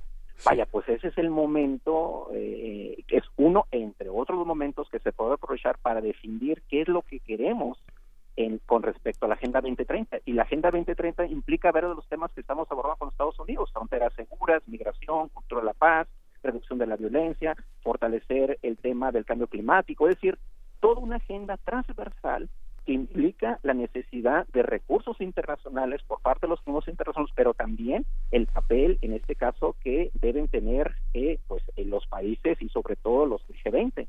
Desde esa perspectiva, creo que es fundamental, es necesario una visibilidad del Estado mexicano para que defina su agenda nacional, su agenda con Estados Unidos y su agenda internacional sobre todo porque, vaya, todos esos temas tienen una dimensión internacional. El tema, por ejemplo, de cambio climático. El tema del cambio climático va a tener una serie de connotaciones relevantes y, por lo tanto, se requiere definir cuáles son los compromisos que va a tener México sobre este tema, pero sobre todo, reitero, con respecto a la Agenda 2030. Claro. Pues bueno, antes de despedir ya hacia los últimos momentos de esta conversación, doctor José María Ramos del Colegio de la Frontera Norte, pues ¿hasta dónde puede México negociar? ¿Hasta dónde debe negociar? ¿Hasta dónde está permitido? ¿Qué sí está eh, puesto como posibilidad en la mesa de negociación y qué no? Eh, ¿Dónde tiene que poner México el freno? Salimos bien librados, digo, no tenemos aranceles, ¿verdad? Amanecemos con un, con un lunes sin aranceles y eso pues ya podría eh, decirse que sí, salimos bien librados, pero, pero ¿qué, qué, ¿qué se puso en juego? ¿Qué se puso en riesgo? ¿Fue una buena negociación? Desde el punto de vista de reducir la aplicación de los aranceles es evidente de que se logró el objetivo. Sin embargo, desde mi perspectiva, creo que México pudo haber eh, obtenido un poco de más beneficios y sobre todo extender un poco los espacios de la negociación y sobre todo por el principio que les he comentado. ¿Quiénes iban a ser también los afectados de esa aplicación? Pues iban a ser los Estados Unidos y sobre todo todo el electorado tanto diverso que existe en Estados Unidos que se ve beneficiado directamente del empleo, de las tarifas arancelarias, etcétera, etcétera. Entonces, ¿qué iba a pasar desde el punto de vista electoral en un proceso electoral? Que obviamente esos que obviamente que ese electorado diverso, demócrata, republicano, iban a cuestionar a su presidente. Incluso hay que valorar eh, las expresiones que han planteado eh, tanto la la congresista Pelosi, Sanders, en, el sentido de decir que México, Estados Unidos no trató bien al país. Entonces yo creo que se pudo haber obtenido una mejor negociación, pero sobre todo en el contexto de lo que viene, porque lo que viene es que, reitero, se vienen críticas y exigencias en materia de la lucha antinarco y sobre todo el tema del muro y sobre todo el elemento fundamental, es decir, va a tener el Estado mexicano la capacidad de reducir, díganme en qué cantidad, a cero, cinco o tres el número de migrantes que cruzan hacia Estados Unidos, tomando en cuenta el dato de que supuestamente cruzaron estos en estos eh, cinco meses cerca de 300 mil personas, de los cuales fueron detenidos la mitad, cerca de 144 mil en Estados Unidos, vaya pues, eso que implicaría fortalecimiento, militarización y creo que son principios que no plantea esta administración. Claro, eso es eso es lo que está en el panorama, eh, doctor. Pues ahora sí, de verdad, ya que para despedirnos, eh, ¿qué, ¿qué, es lo que tenemos que ver en estos 45 días? O sea, finalmente sí, no tenemos aranceles, no tenemos este aumento arancelario y progresivo mes con mes del 5% de aranceles, pero eh, finalmente Donald Trump eh, pues mostró su punto, aplicó una estrategia que le funcionó y que en, en, cualquier momento, al parecer, en cualquier momento puede volver a sacar esa carta, ¿no? De, entrada ya lo dijo en, sus últimos tweets.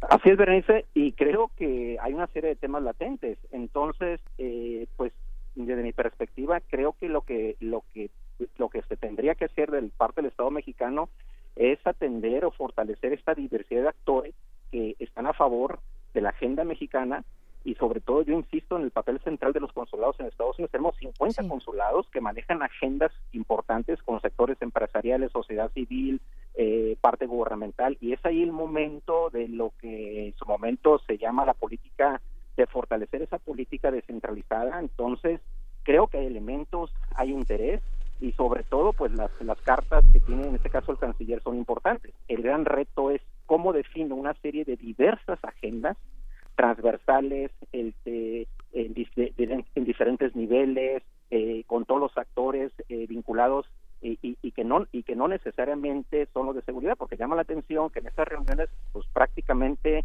quienes participaron fueron los que definen la agenda de seguridad en el caso de Estados Unidos y no está la parte comercial.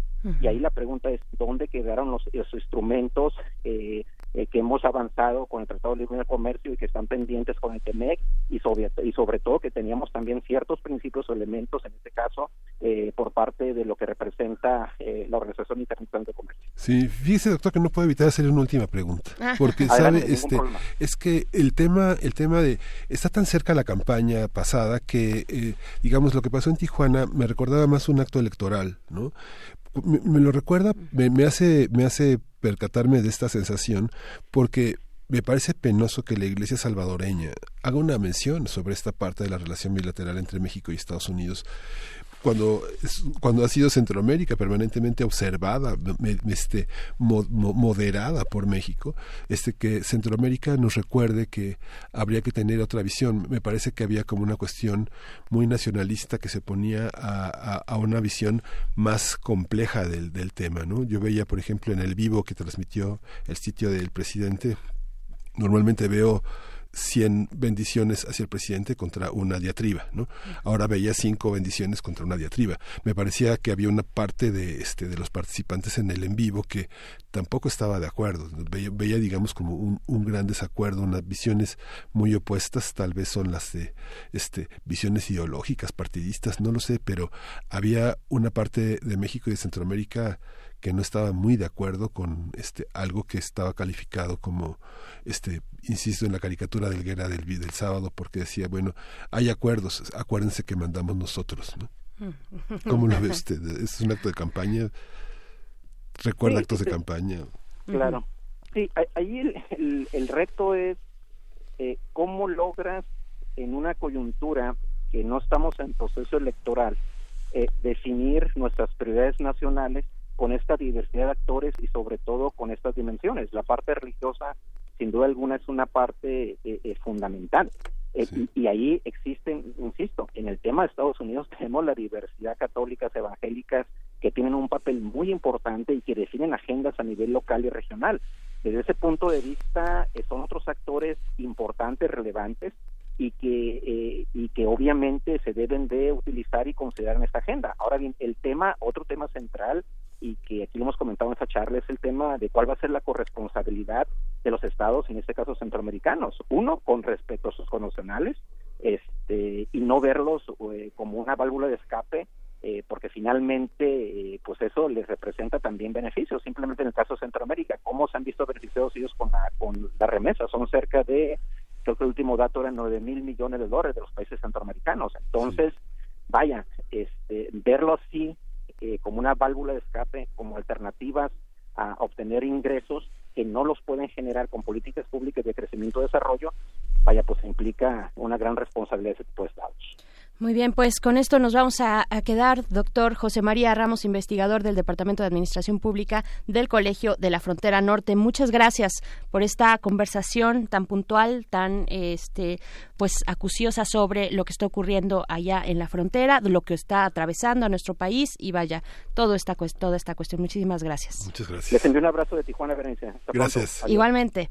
Nos vamos a ir con algo de música. Esto es de Bohemian Voodoo. La canción es Ron Zacapa. Vamos a escuchar.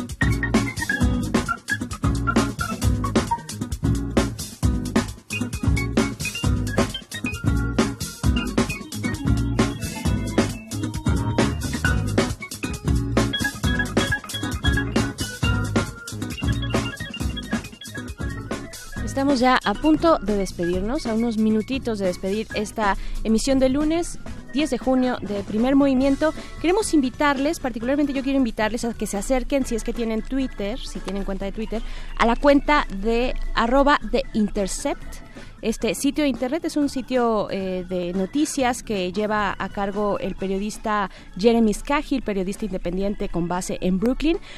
Chequen lo que está pasando en este sitio porque ahí eh, nos dan la noticia de que cuentan con una serie de chats entre los fiscales y el juez que llevó a cabo el proceso judicial de Lula da Silva, una comunicación entre los fiscales y el juez en el caso de Lula da Silva. Y pues no, cuando hablamos de, esto es importante, cuando hablamos de independencia básica y elemental en los procesos judiciales, veamos qué es lo que tiene que decirnos este, este sitio, arroba de Intercept, está ahí, lo pueden encontrar.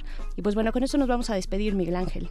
Nos despedimos, nos escuchamos mañana. Este, gracias, Berenice, gracias a todos ustedes por estar con nosotros. Hernán Garza, muchas gracias por la, la escucha tan atenta. Nos escuchamos mañana. Esto fue Primer Movimiento. El mundo es de la universidad.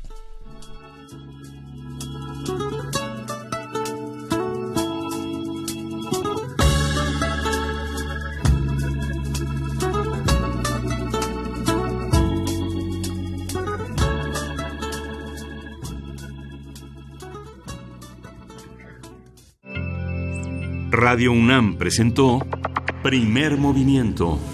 El mundo desde la universidad.